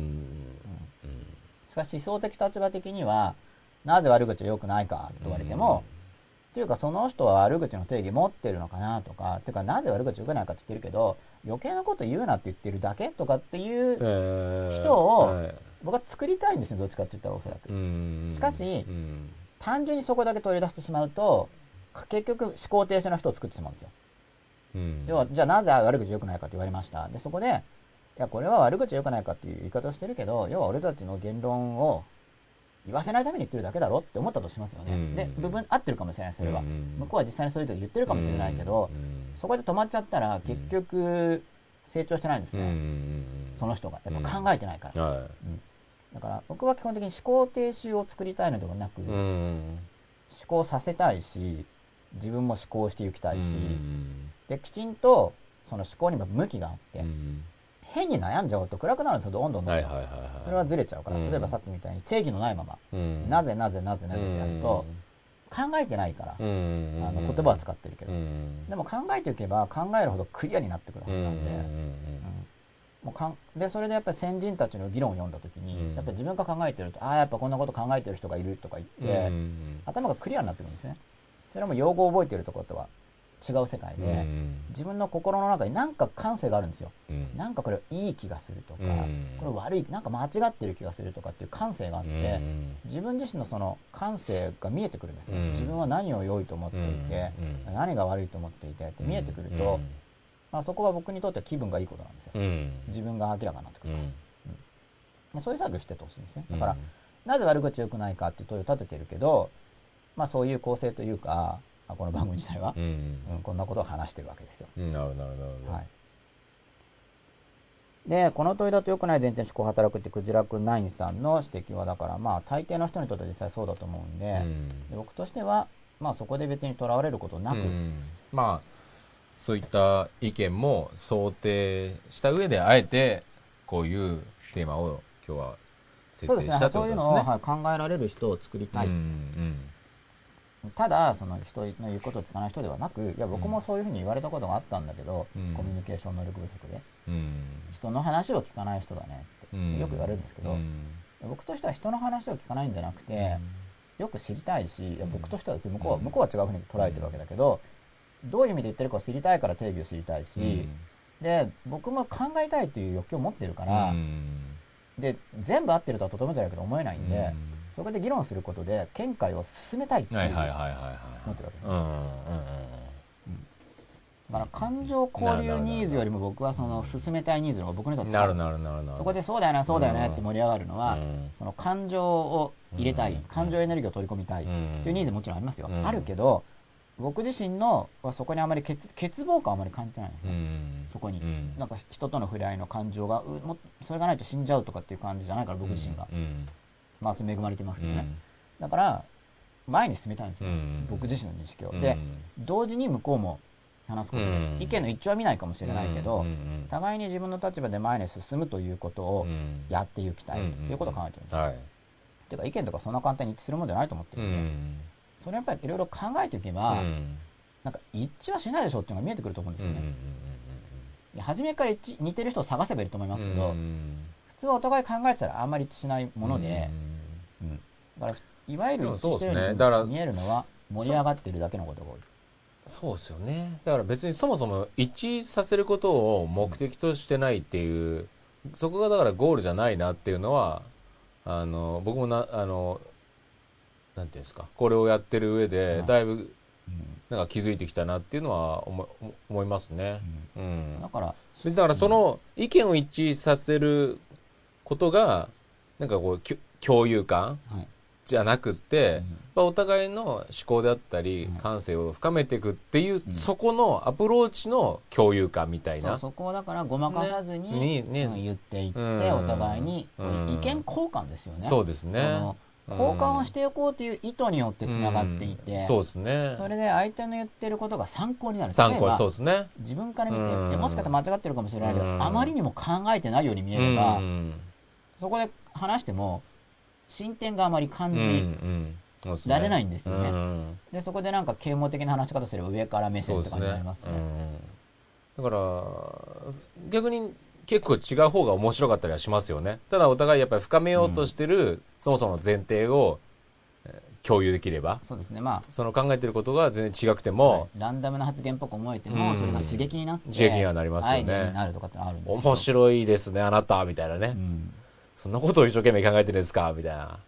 まあ、多分一生懸命考えてないと僕は思ってたけど考えてないから言ってんだろうなって思うことが多いですけど。そうですか？で僕なんか鳴き声系っていう前ちょっと言ったニャーみたいな、うん。うんいやニャーよりは進化してるんですけど、うん。多分それ意味考えずに言ってるなっていう。いや突っ込まないんですけどね、うん。いちそれをだから定義とか聞いて息子をあらわにするというようなことをしないんですけど、な るなるほどまあ、ほ多分考えてないなっていうことは多いですよ。ねなるほど。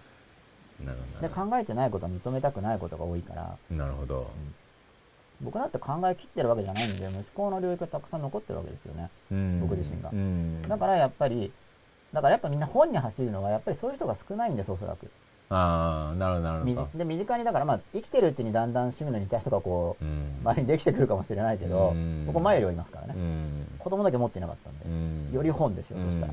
だけど本の中にはいるからう本っていろんな地域のいろんな時代の人の主張が読めるから、うん。ああそうだよねとかっていうふうにこう本を読めるわけうんですよ、なんか対話してる気になれるんで、だからそういうのがやっぱいるよねっていうか、てかそういう人の本能が残ってるじゃんみたいなのが元まあそう気づけられるっていうか,、だからそこは一つ。元気づけられるんですよ、うんだからネチネチしてると、うん。身近な人には否定的に言われるけど、うん。でもネチネチしてる人の本が残ってて、そうだよねって盛り上がってる対話集とかって残ってなくないですか、そうですね。古代ギリシャの断片集とか読んでも、そうそう俺もそう思う、だよねみたいなのは、石板とかに刻まれてないわけですよ。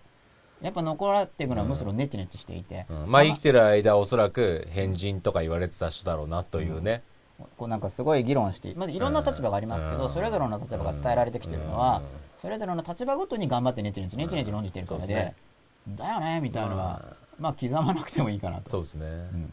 そうでしょうね。参考になるわけですよね。それは元気づけられるんですよ。いろんなこと言ってる人が残ってるから。そうですね。うん。面倒くさい人間になった方がいいんでしょうねある意味は。味はね。その面倒くささがだから変な頑固な方向に。じゃなくてね。そう自分なりに、まあ、ある意味、うんある意味頑固さではあるんですけど、うん。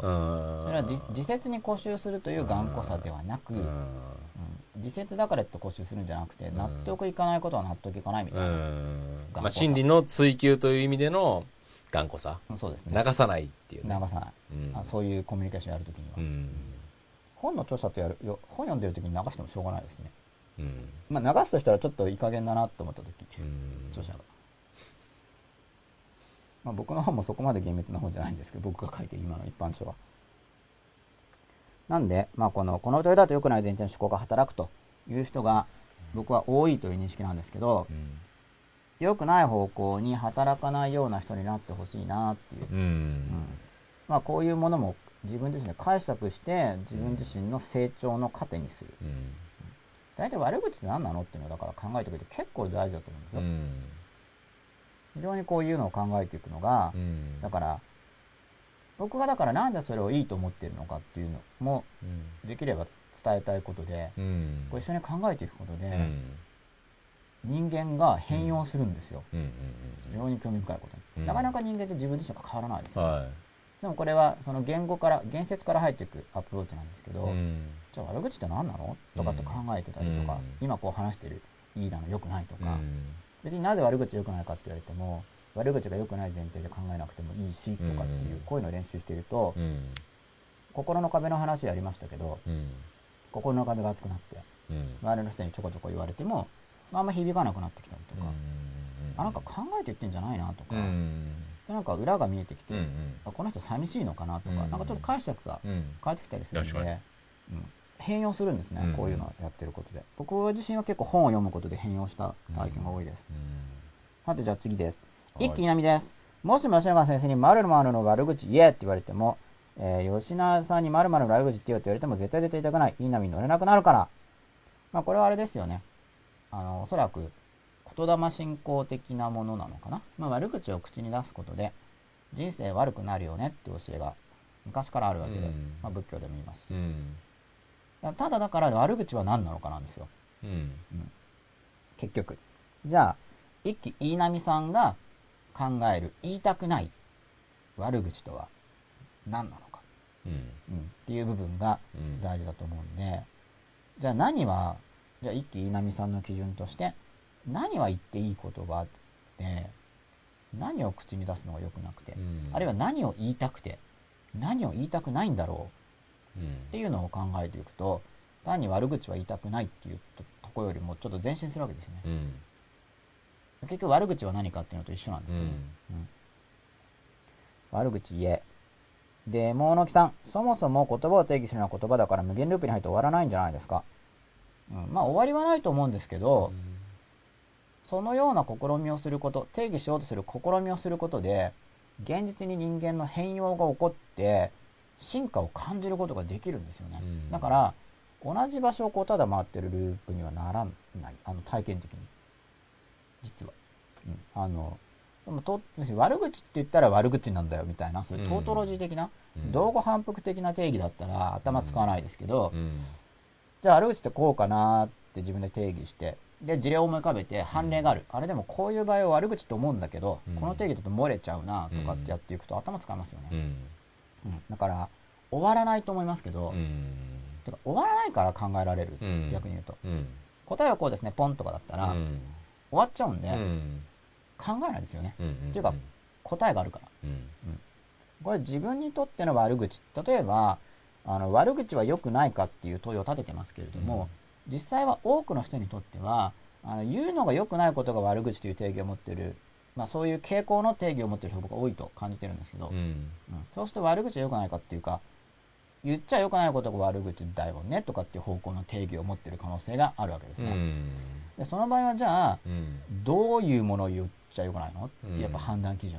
うん。で理由ですよね。どうしてそれは、うん。何のために目的のためです、うん。それを言わないとどういういいことがあるの、うん。言っちゃうとどんなデメリットがあるの？って考えていくとだんだん分かってくるんですよ、うん。うん、で僕の立場としてはあの悪口言うと運勢悪くなるよねとかっていうのはまあ難しい話分からない人にとりあえず悪口言うのをやめさせた方が相手が幸せになるかなっていう時の方便説っていう立場なんで僕ははい。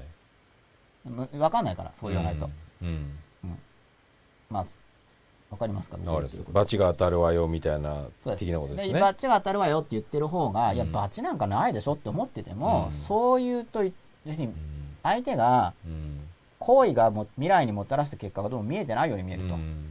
でその人にそのままの行為だと不幸が起こるように見えるときにその行為をやめさせたい、うん。あの不幸を起こしたくないから、うん。しかしそれをやるとこうなってねって自分が持ってることを真面目に言うと、うん。多分理解されないから、バチ当たるよとかって言っとくとでもそうするとあバチ当たったら嫌だなと思って、うん。えーやめると。うん。でそれは嘘かもしれないけど、うん。バチが当たらなければですよ、うん。バチが当たると信じてなくても言うならば。しかしそれは方便であって、だか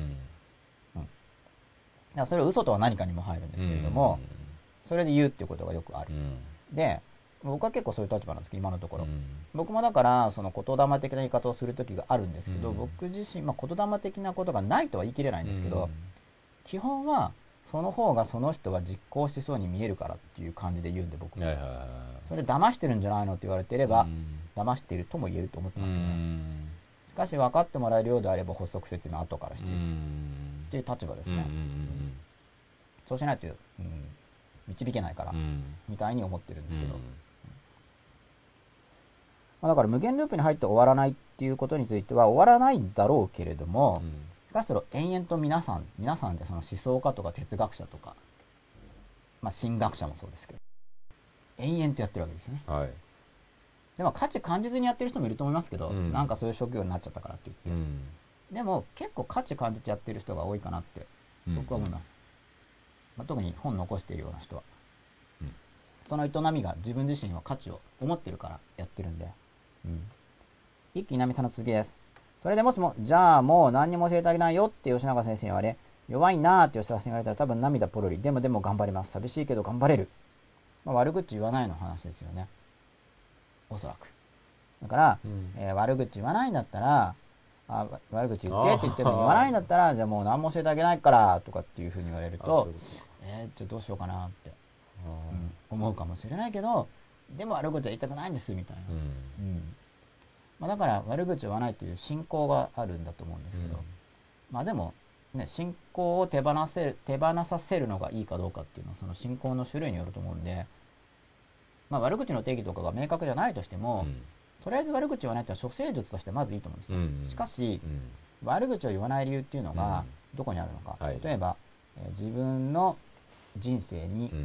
不幸を学びたくない、うん。あ招きたくない、うんえー運を下げたくないうん。っていうのは結局恐れによって悪口を言わないわけですね。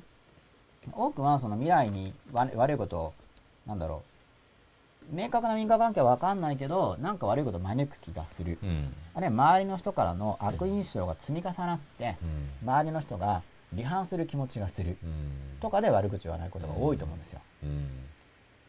ところがうん。その基準で悪口言わないときにこいつ腹割って話さないよねって思われる時もあるんですよね。あのうん。思っちゃってる時はですよ。うん。実際に悪口ちょっと悪口の時まで僕も言ってないんですけど悪口とみ自分でも思うようなことだけど思っちゃってるとしますよね、で言わないと例えば向こうが腹を割って話してる時になんかこいつは隠してるな、うん。うん、って見えるとかっていうのもあるんうで、ん。じゃあどっちがいいかってことですよね、うん。でも悪口言わないっていうのは、まあ、まだ僕も悪口だけ言ってないですけど方針としては僕自身はいいんじゃないかなとうん。思ってるんですけどね、うん。個人的には、うん。しかししかしですよ、うん。でも悪口とは何か、うん。どうして言わないのがいいのか。じゃあ何言ったらいいのか。まあ単純に言うとすごいなんかこれも無思考で言えばうん。褒めればいいんじゃないってことになるんですよ、うん。ただこれは僕はあの導きのために言うだけはっきり言っちゃってだからそうだから悪口は何なのとか、うん。どういうのが相手のためになるのとかこうねちっこくやったら相手が嫌そうな時に、悪口はやめていいとこ見つけて褒めましょうねって言えば、まあ早いですよね。うん。で早いっていうのが単に自分が手抜きをしたい気持ちもあると思うけど、それだけじゃなくて、その方がやりそう。まずすごい重要なのが、そういう言い方をした方がその人はやりそう。でそれだけでも言わなかったらなんか褒めておくといいことあるよみたいなその運命論的な、運勢論的な言い方をした方がやりそうだったらそういうの言った方がまあやりますよね、ただ相手を迷信的な方向にちょっと引っ張っちゃいますけどね、そういう方をすると、まあでもめまず迷信的な方向に引っ張ってでも行動を変えてでもうちょっと話が通じるようになったら説明しようかなっていうの、うん。でもよくあるアプローチだと思いますけど。まあそうですね初めから説明しても分かんないこと言ってもしょうがないですからね実際、まあいい方よりも悪い方のアプローチの方が多そうな気がしますけどねその場合は。うん、それもだから結局でも自分の認識も完全じゃないから、うん。良かれと思って相手にやったって良くなる保証なんかないわけですよ、ん。はっきりう言って、ん。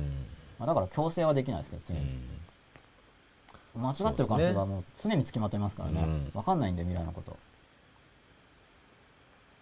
今寂しいのに頑張れるんどうして寂しいの頑張れるんだろうと考え中です。あいいですね。自分の中を見て。まあいいですねって僕評価しちゃってるんですけど、うん。僕はいいなと思いますこういうの、うん、なんで頑張れるの？かななんかだから守りたい何かがあるわけですよね。うん。なんだろうって。うん。うん、大事だと思いますよ。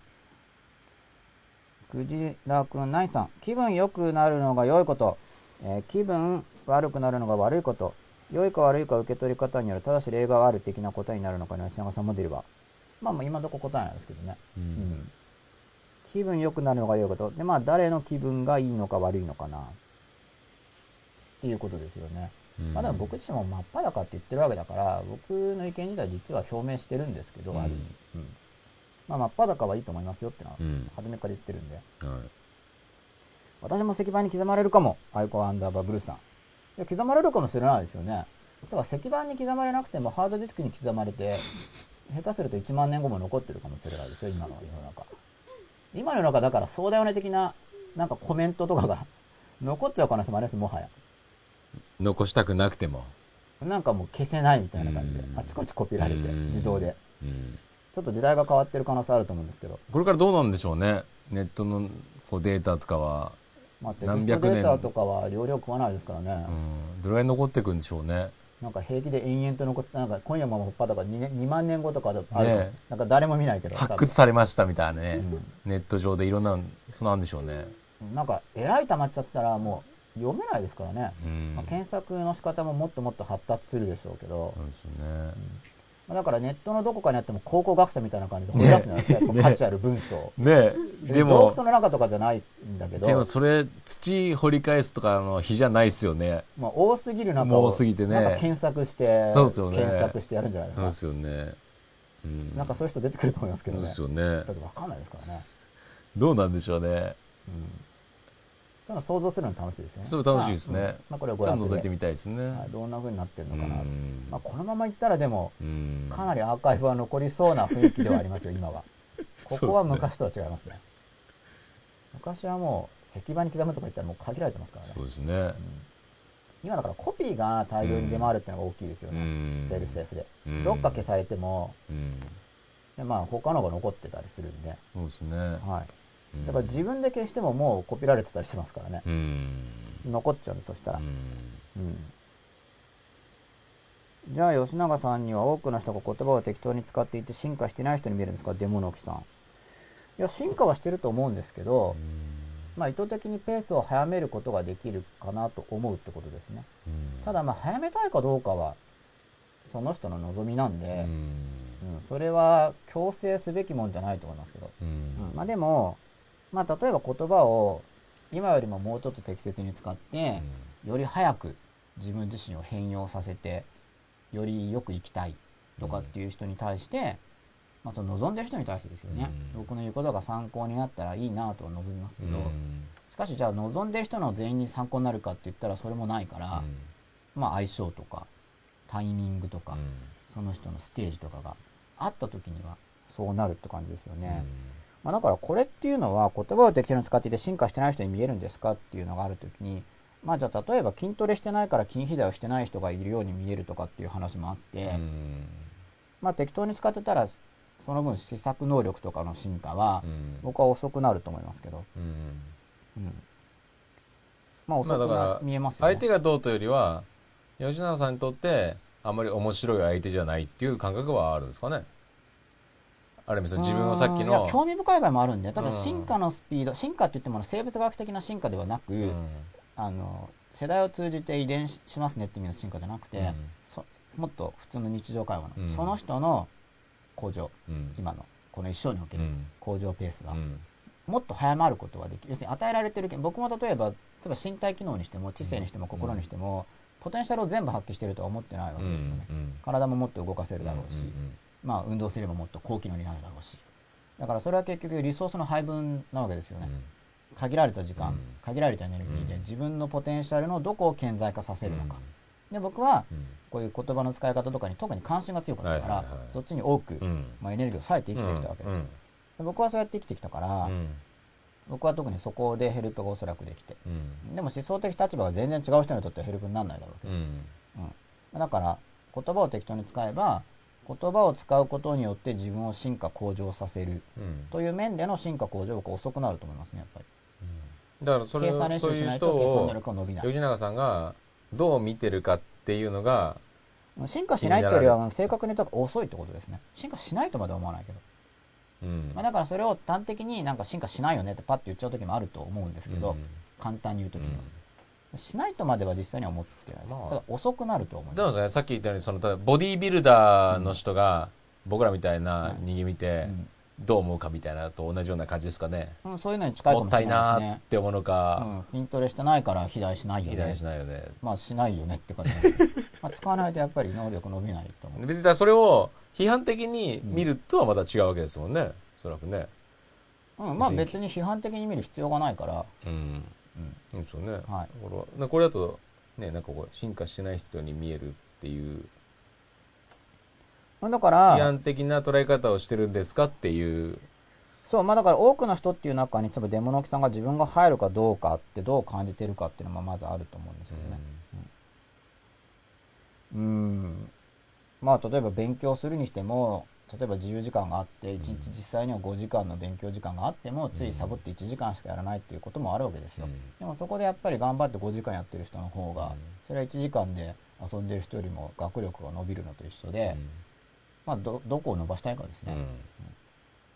で僕としてはだから伸ばしたい人を応援したいって気持ちが強いって感じ、はいはいはいはい、うん、で応援したいけど僕は応援できるかどうかも分かんないですけどね。ちょっと応援してみれば結果が見れるんで、あうん。この人は助けられるかも、うん。っていうのは少し関わった後で分かることですよね、うん。初めからはある程度の予測はできるけどうん。やっぱり先のことは分からない。うん。今夜のテーマは自分を変えていく方法。暇ないぬアンダースコア河合さん。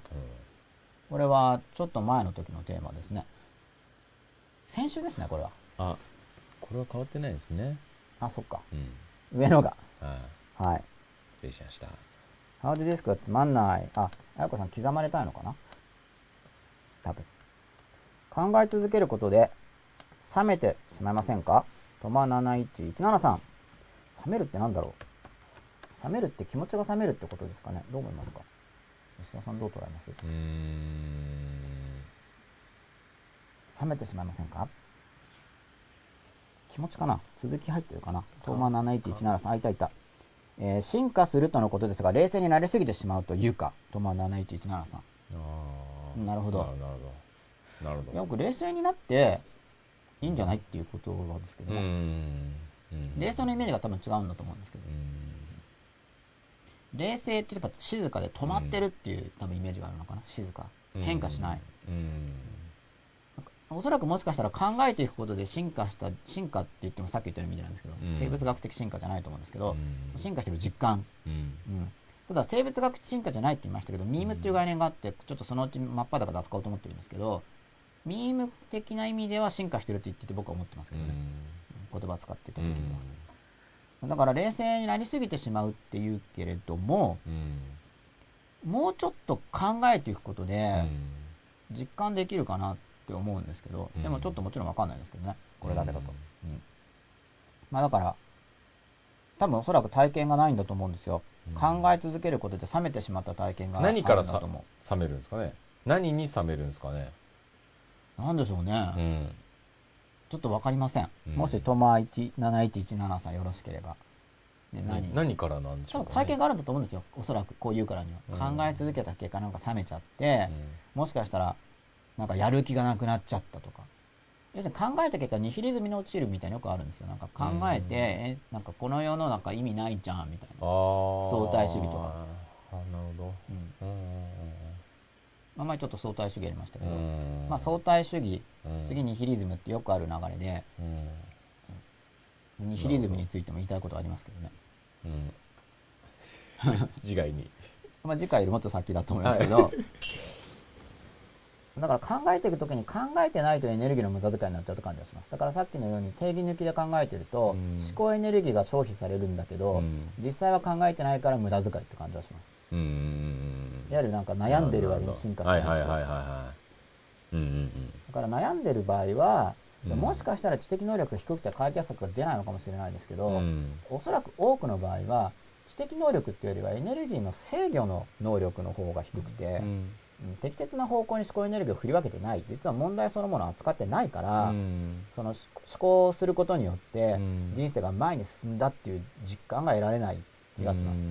それかもうその僕が考えるような思考に近いものをやっぱりさっき吉田さんが言ってましたけど、例えば教育現場で与えられてなくて、なんか思考じゃなくて暗記ゲームみたいなものしかやってない。しかもそれを理解と称している場合があるから、そうしてるとまあちょっとそれはやっぱりあんまり自分の変容は感じないですよね、知識を覚えたら、まあ一問一答みたいな感じで答えられる知識は増えたと思うかもしれないけど、なんかなんか自分が変わったなっていう意味で進化って言ってるんですよね、そういう実感は得られないと思う、だけどその考えていって、ちょっと自分が一皮むけたなっていう体験があれば、冷静っていうより感情的にはむしろ喜ぶと思う。んです逆にその喜びが出ちゃうんで、うん。傲慢にならないように注意していくっていうそこだからその感覚なんでしょうね。吉永さんがまあある意味その多くの人に伝えたい部分。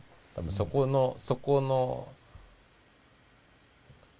なんだろう喜び？快感？うん。みたいなもの？はあるんだと思うんですよ、うん。表現欲求みたい。表現っていうよりはうん変僕はね表現変容欲求ですね。ただ僕が言うだけではなく変容っていうあのはあ相手が相手が変わってほしいっていうのがあるんですよでそれはいい方向に変わってくれると嬉しいっていう気持ち、今のままだともったいないよみたいな感覚ですか？まあ、もちろんみんなポテンシャルみんな持ってるんで、うん。そういう意味ではもったいないんですけれども、なんか、うん、その超えられないと思ってる壁が、思ったより簡単に超えられそうに見えればなんですけど、じゃあ超えちゃったら多分その人がハッピーかなってやっぱ思うんで、まあ、いろんなアプローチがあると思うんですけど、まあ、僕には僕が見えるアプローチしか見えないんで、助けられたら嬉しいなと。別に、別に僕が必然じゃなくて、まあ、いろんな道あると思うし、うん。誰に助けてもらってもいいんですけど、うん。僕自身ももちろんその著者さんとかにうん。ずっと助けてもらってるんで、基本的には誰かにやっぱ助けてもらうと早いから、早く行きたい場合はですよね。うん。でも早く行きたくないっていうニーズもあるじゃないですか、うん。俺は自分でやりたいんだとか、うん。そういう人はだから自分でやるのを求めてるから、それをなんか無理やり大沢とか早いよとか言っても、まあ、ずれてますからね、うん。別に早早くやるより自分でやりたいって人もいるんで、そうですね。で言葉にあれちょっと飛ば飛ばしちゃったかな？トライキャスターっぽいですね。トライキャスターって何ですか？ソフトですか？配信の多分合成のあマシンですね。それは吉田さんから。これはワイヤーキャストです。別ソフトなんですね。はい。はい。もうこの Mac だけでお送りしております。はい。ということです、はい。よく分かってません 僕は。はいデモナキさんの続き。言葉を定義することが無限ループに入るならコメントを書き込んでも吉永さんに突っ込まれ続けるということですよね。それがこの番組の狙いですか？いや別に突っ込まれ続けることが狙いではなくて ほらこういう気をつけてください。ええ思考を書き込み減りますすよ、思考を刺激するしたいうん。うん。そうですよね。しかもまあ生で見てくれてそうですよね。ツイッターまで書いてくれる人は。そうですよね。なおさら。うん。やっぱり人間って人事と自分事って違うんでそうですよね。うん自分のことが出てくるともう書き込みが消えちゃいましたよ。気になるものですよ。もうデモの木さんの書き込みが消えちゃったじゃないですか。デモの木さん、うん、い今やでもだから自由なんで、10年にね。はい、はい。いや例えばデモの木さん個人を言うわけじゃないけど、はい。特に興味関心を持ってほしいって言ったらやっぱり相手の夢とかうん。相手の好き嫌いとかそういうデータを取っていってうん。そこに入っていこうとはい。するということをしますよね、うん。まあそういうのやった方がいいんですかね、まあ、今今やってる僕のアプローチあんまりそういう感じじゃないんで、うん。まあうん。本人だったら特に言われたら気になると。いうことと、はい。あと、まあ、録画で見てる人もいますけど、うん。リアルタイムで見てる人も実際に出てくる数、まず僕が今にこう出てきてちょっと思いますね見てて、うん。うん。でそれに対して僕の言葉とかも聞いて、うん。さらに考えてくれて結うん。構基本的には考えてほしいっていうはい。ことと、はい。しかし考えると言っても意味が広いじゃないですか、うん。考えるとは何かっていうのをうん。感覚的にうん。伝えていきたいっていうはい。ことは考えてますね、でそれが真っ裸に近づくうん。道だよということです。だからデモの木さんとかこう書き込んでくだされてる方直接その方になんかこう攻撃してるとかそういうことじゃなくてこう今日伝えたいテーマを、今日の書き込みを使わせていただいて皆様にお伝えしているって感じですね。そうですね。まあもちろん若干の攻撃心を持ってると思いますけど。いやその攻撃心を抹消してると思ってないんで僕も自分が。そこまで進化してると思ってないんですけど。なるほど。多少は。いやそんなに自覚としてはそんな攻撃的じゃないです。か、はい。まあ。うん、僕の自覚は。もう文字そのまんまを見ながら。うん。ただ攻撃心がないとも思ってない。あるだろうなと思う。けど、なんかこう、なんかこの野郎みたいな、そういう感じじゃないですよ。自覚してるのはね。無意識的にはそうかもしれない。いいですね。真っ裸ですね。無意識的な部分は、はい。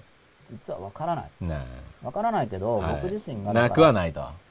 うんなくはないんじゃないかなと思いますよ、やっぱり。はいっていうのは自分の実感として、うんなんか僕は攻撃心を、なんだろう、滅人したみたいに思えない。あるから。いや攻撃心はだから、ツイッターに言うとかはあんま攻撃心を感じないんだけど、もっと日々の生活の中であ、攻撃心が出たってもっと分かる時ある,、うんあるわけですよ。うん今はあんまないけど。うん。自覚できるレベルで出るから。まあでも、仕方ないですよね。な思考を深めるって、ある意味批判的な見方をしなきゃいけない部分もありますもんね。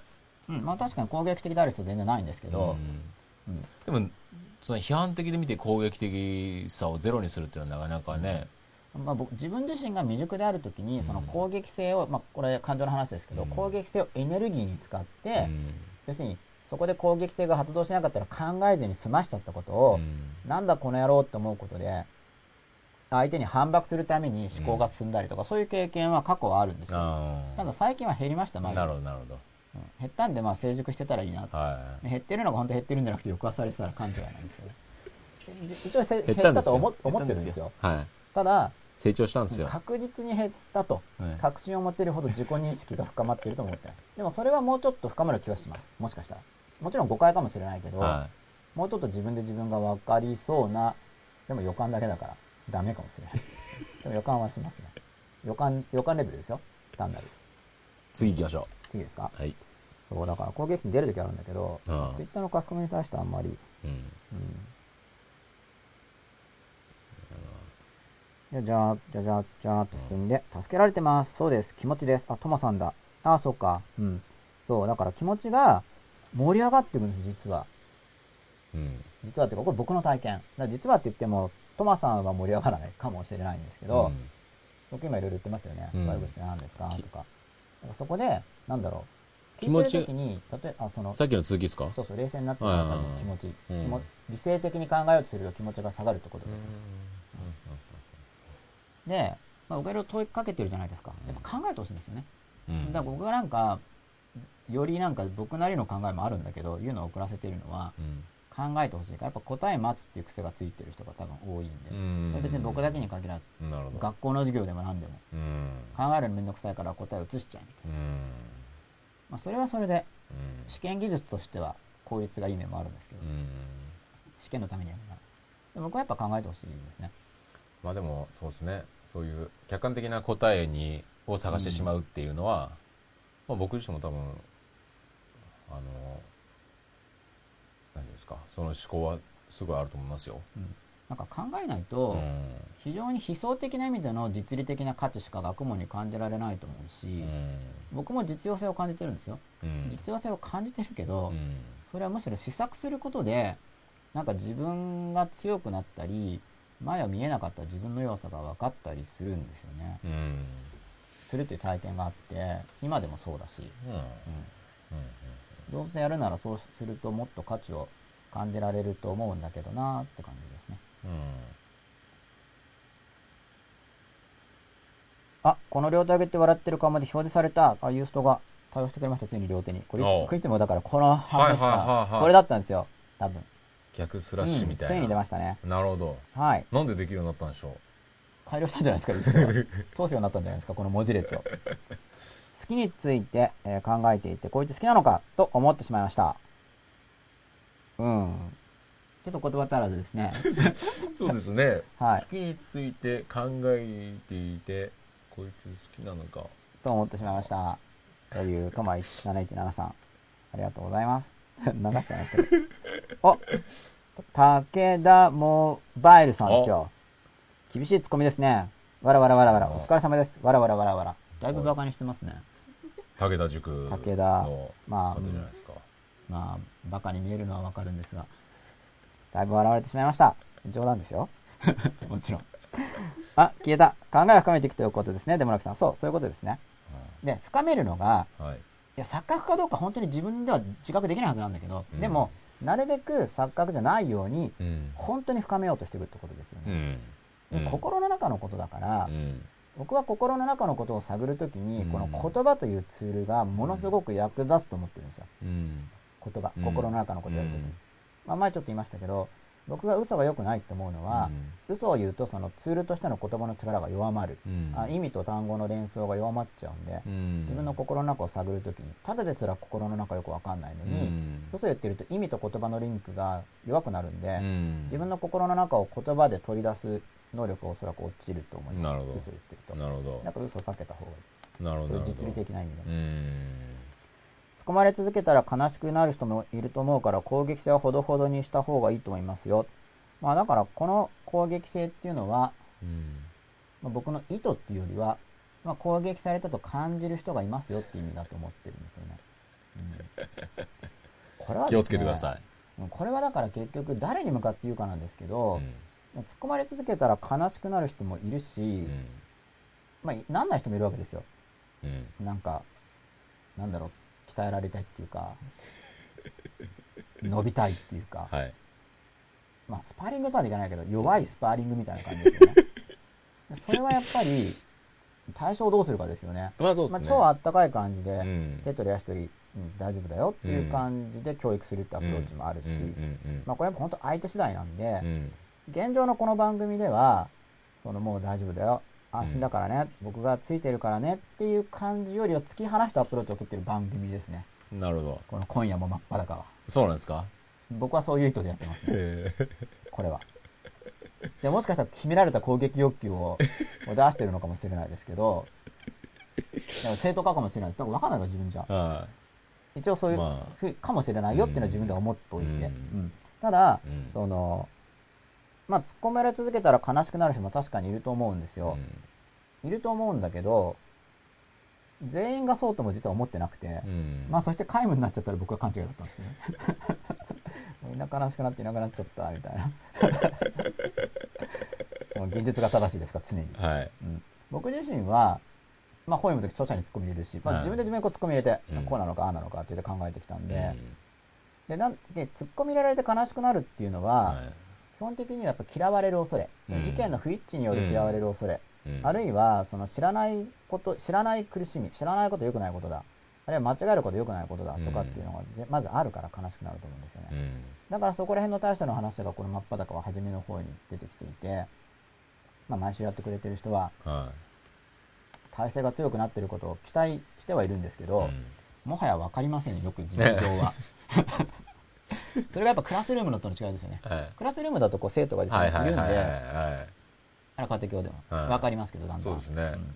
ちょっとよく分かんないですね、うん。ここら辺じゃあちょっと手探りでやってる面は確かにあります、はい。ちょっとじゃないな。かなり手探りですね、うん。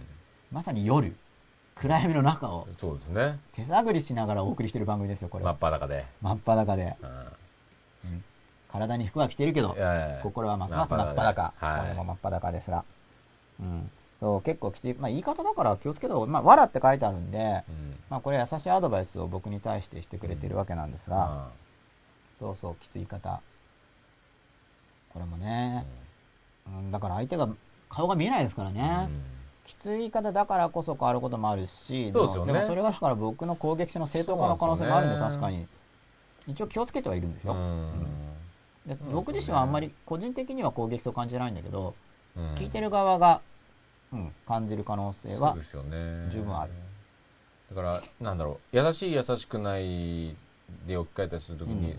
別にきつい言い方をはい同じこと言うのをうん。きつい言い方じゃなくして、はい。角取って伝えたから優しいかどうかっていうのは分からないですよね。まあ、あと僕のこれまでの教授経験で、うん。なんかあんまり優しいとうん。楽しいけどうん。伸びないことが多いんで、そうですよね。うんだから相手でまあ真剣になればなるほどきつくなってしまうとかっていうのはまあありますよね。そうそれが許される場であれば、ねつまり相手も容認していて、うんだからそれでそうですよね。まあ、適切なことを伸びるために僕は適切と言っているという信頼のもとでですそうですね。ああいいこと言うじゃないですか。だからそこも相性なんですよそうですね。結局は基本的に相性、信頼してるからこそうん、批判もできると。そうですねでただまあいいじゃないですか。うん信頼も変化するものなので、はいはい信じてても違うと思って人が去ったりとか愛あるツッコミということで。あまとめに入ったんですか？あ終 終電終電ですか？終電ですね終電なんですね。いいですよ、いいですよ。いいいやいや、終電ですよ。いいですなんか今まとめに入ったなって思って。そっかって思った。そっか、みたいな。はいじゃあこれ僕トイレ行こうと思ってたけど、もう終電じゃないですか。いいですよ、まだまだ、どうですか？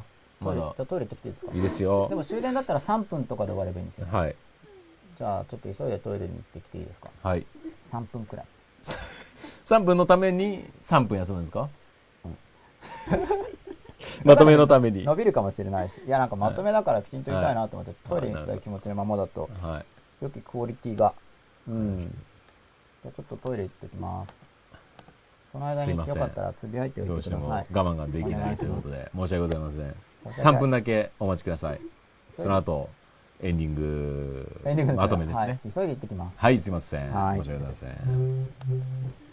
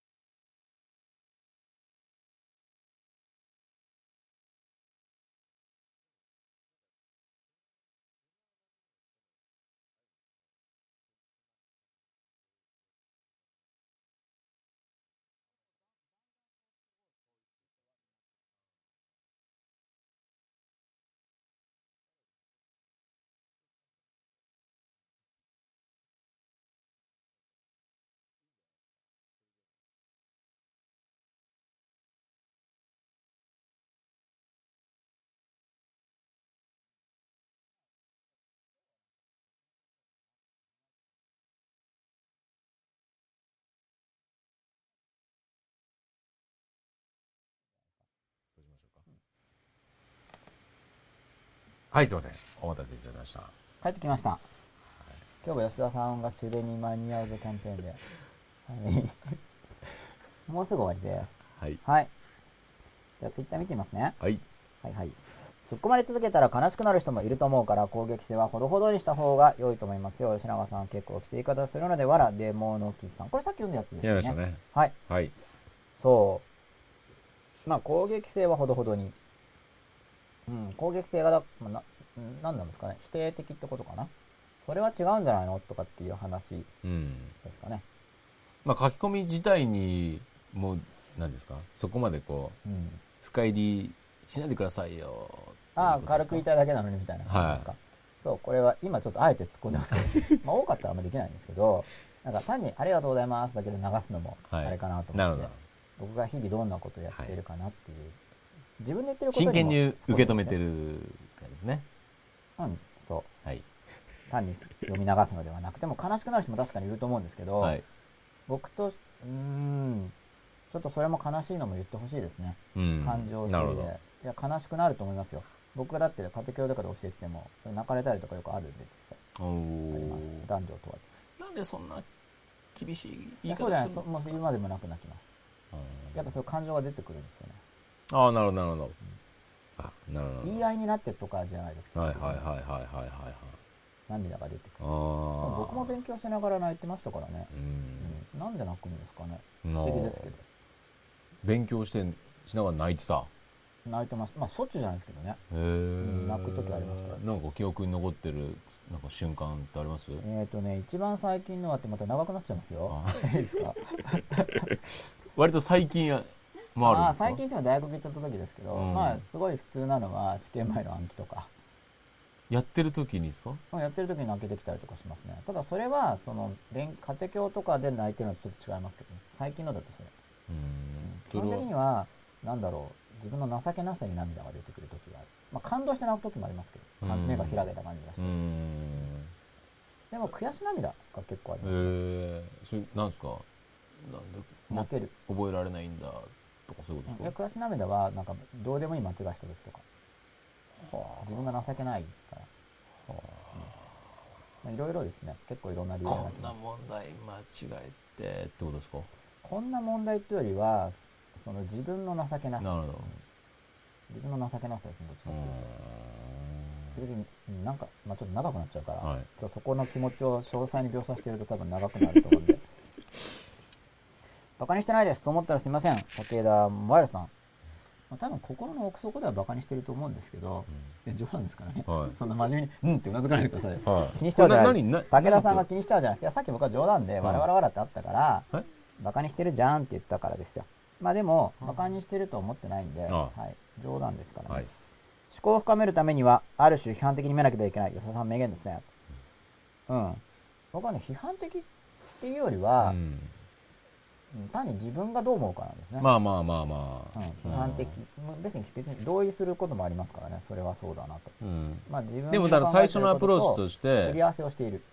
ある程度こうなんていうんですか。やっぱりまず疑ってかかる。疑ってかかった方が安全は安全かなっていう。うん、そうですね、うん。はい。正しいかもしれないし、間違ってるかうもしれない。ん。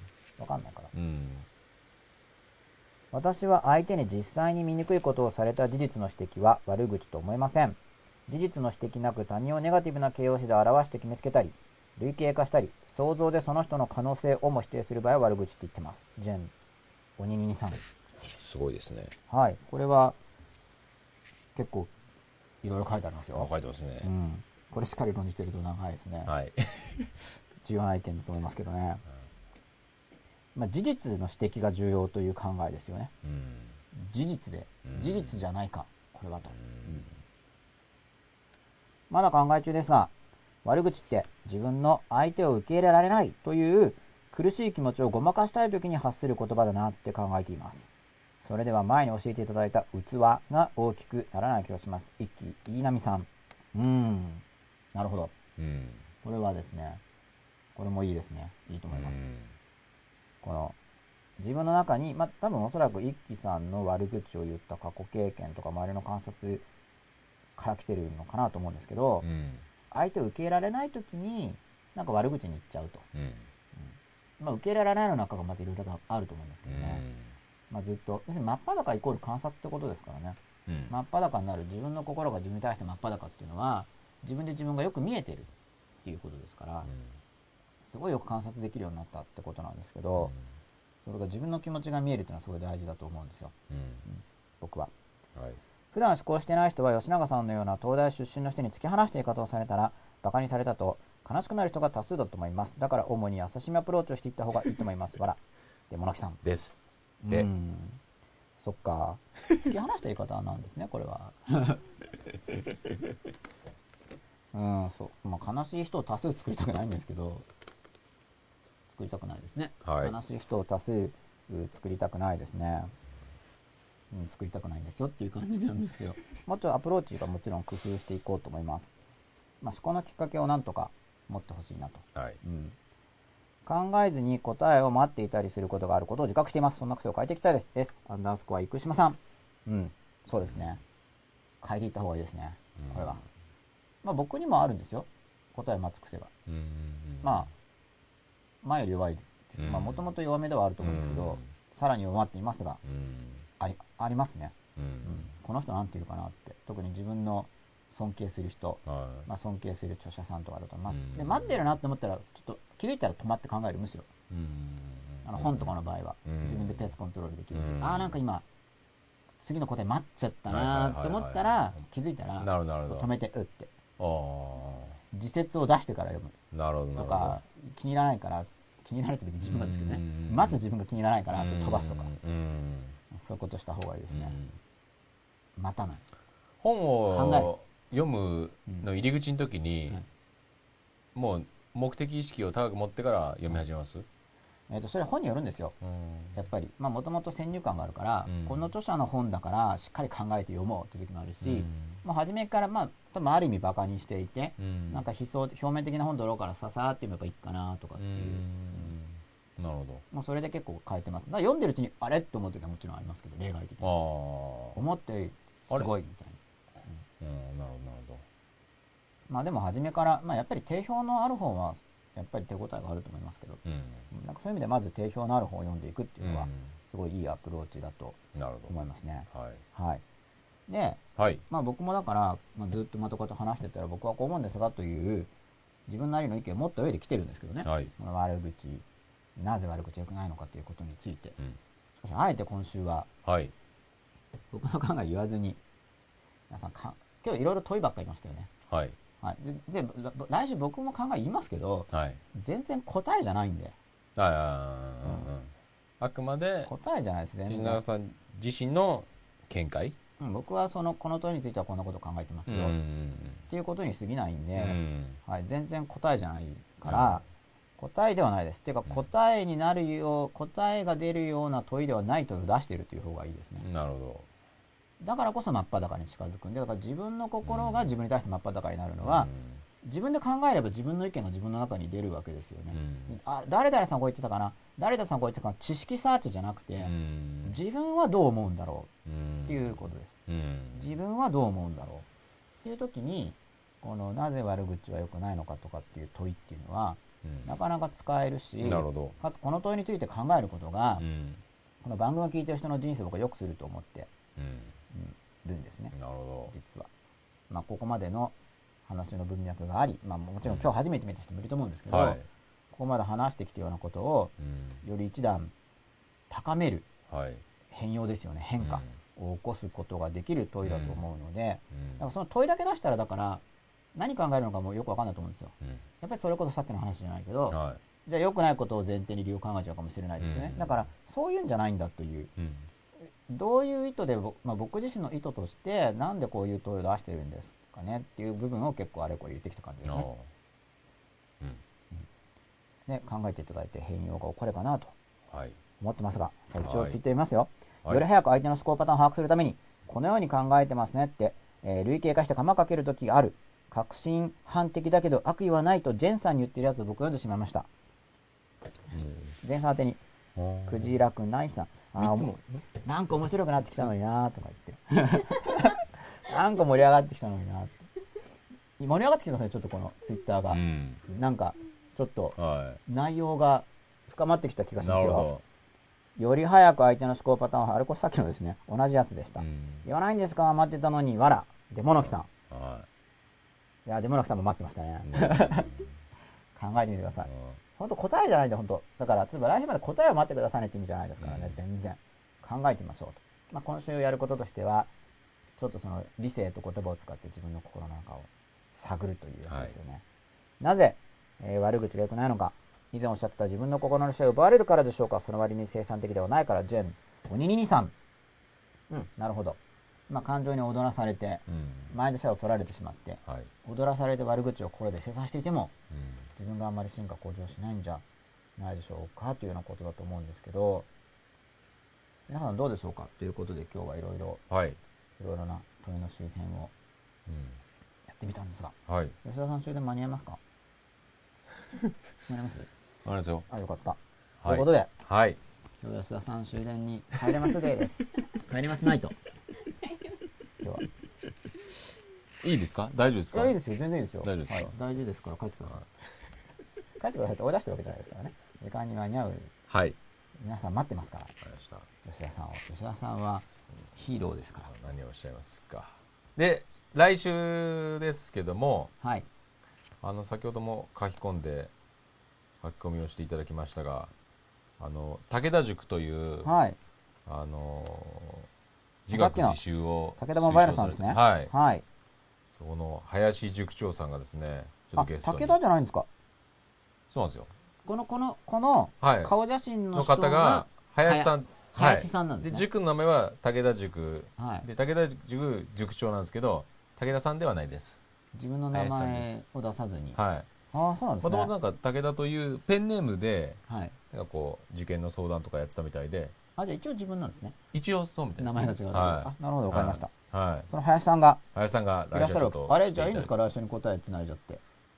まあ最初そこから入って、はい。あじゃあ林さんが帰った後で今日に続ければいいですか、はい。わ わかりました。かんないですけど林さんも朝まで派かもしれないんで、はい。はいはい。そうですね。はい。林さんを交えて、まあそれをまた続けて。あまあー今日見ていただいてるんで。あそうですよね。じゃあこのはい内容について林さんの意見も交えつつ、はい。そうするとまた僕の考えのが伸びるみたいな。感じですか、はい。そうですか、はい。まあ別に僕は自分の考えを言いたい言いたいってわけじゃないんで。はい。はい。はい。来週も見てあげてくれるそうですよデモノキさんが。あ、ありがとうございます。そんなんだったら見なくていいですよねありがとうございます。ぜひ見ていただけると非常に嬉しいです。ありがとうございますよっぴださんよかったですね、はい。ここまで来たら間に合ってくださいはねい。あと6分ですよ。はいはい。ということで今週ははい。なぜ悪口は良くないのかについてはい皆さん考えてみといてくださいね、そうですね。という夜になってしまいましたでまあちょっと来週1週間、はいと考えていただいて。そうですね僕の考えも来週は言えるといいなはい。そんなところで、はいわかりました今週は。えっ、と来週は林さんですね来週は林さんに、林さんお待ちしておりますはい、ありがとうございます。よろしいでしょうか。いいですよ、はい。ありがとうございました。皆さんおやすみなさいありがとうございました。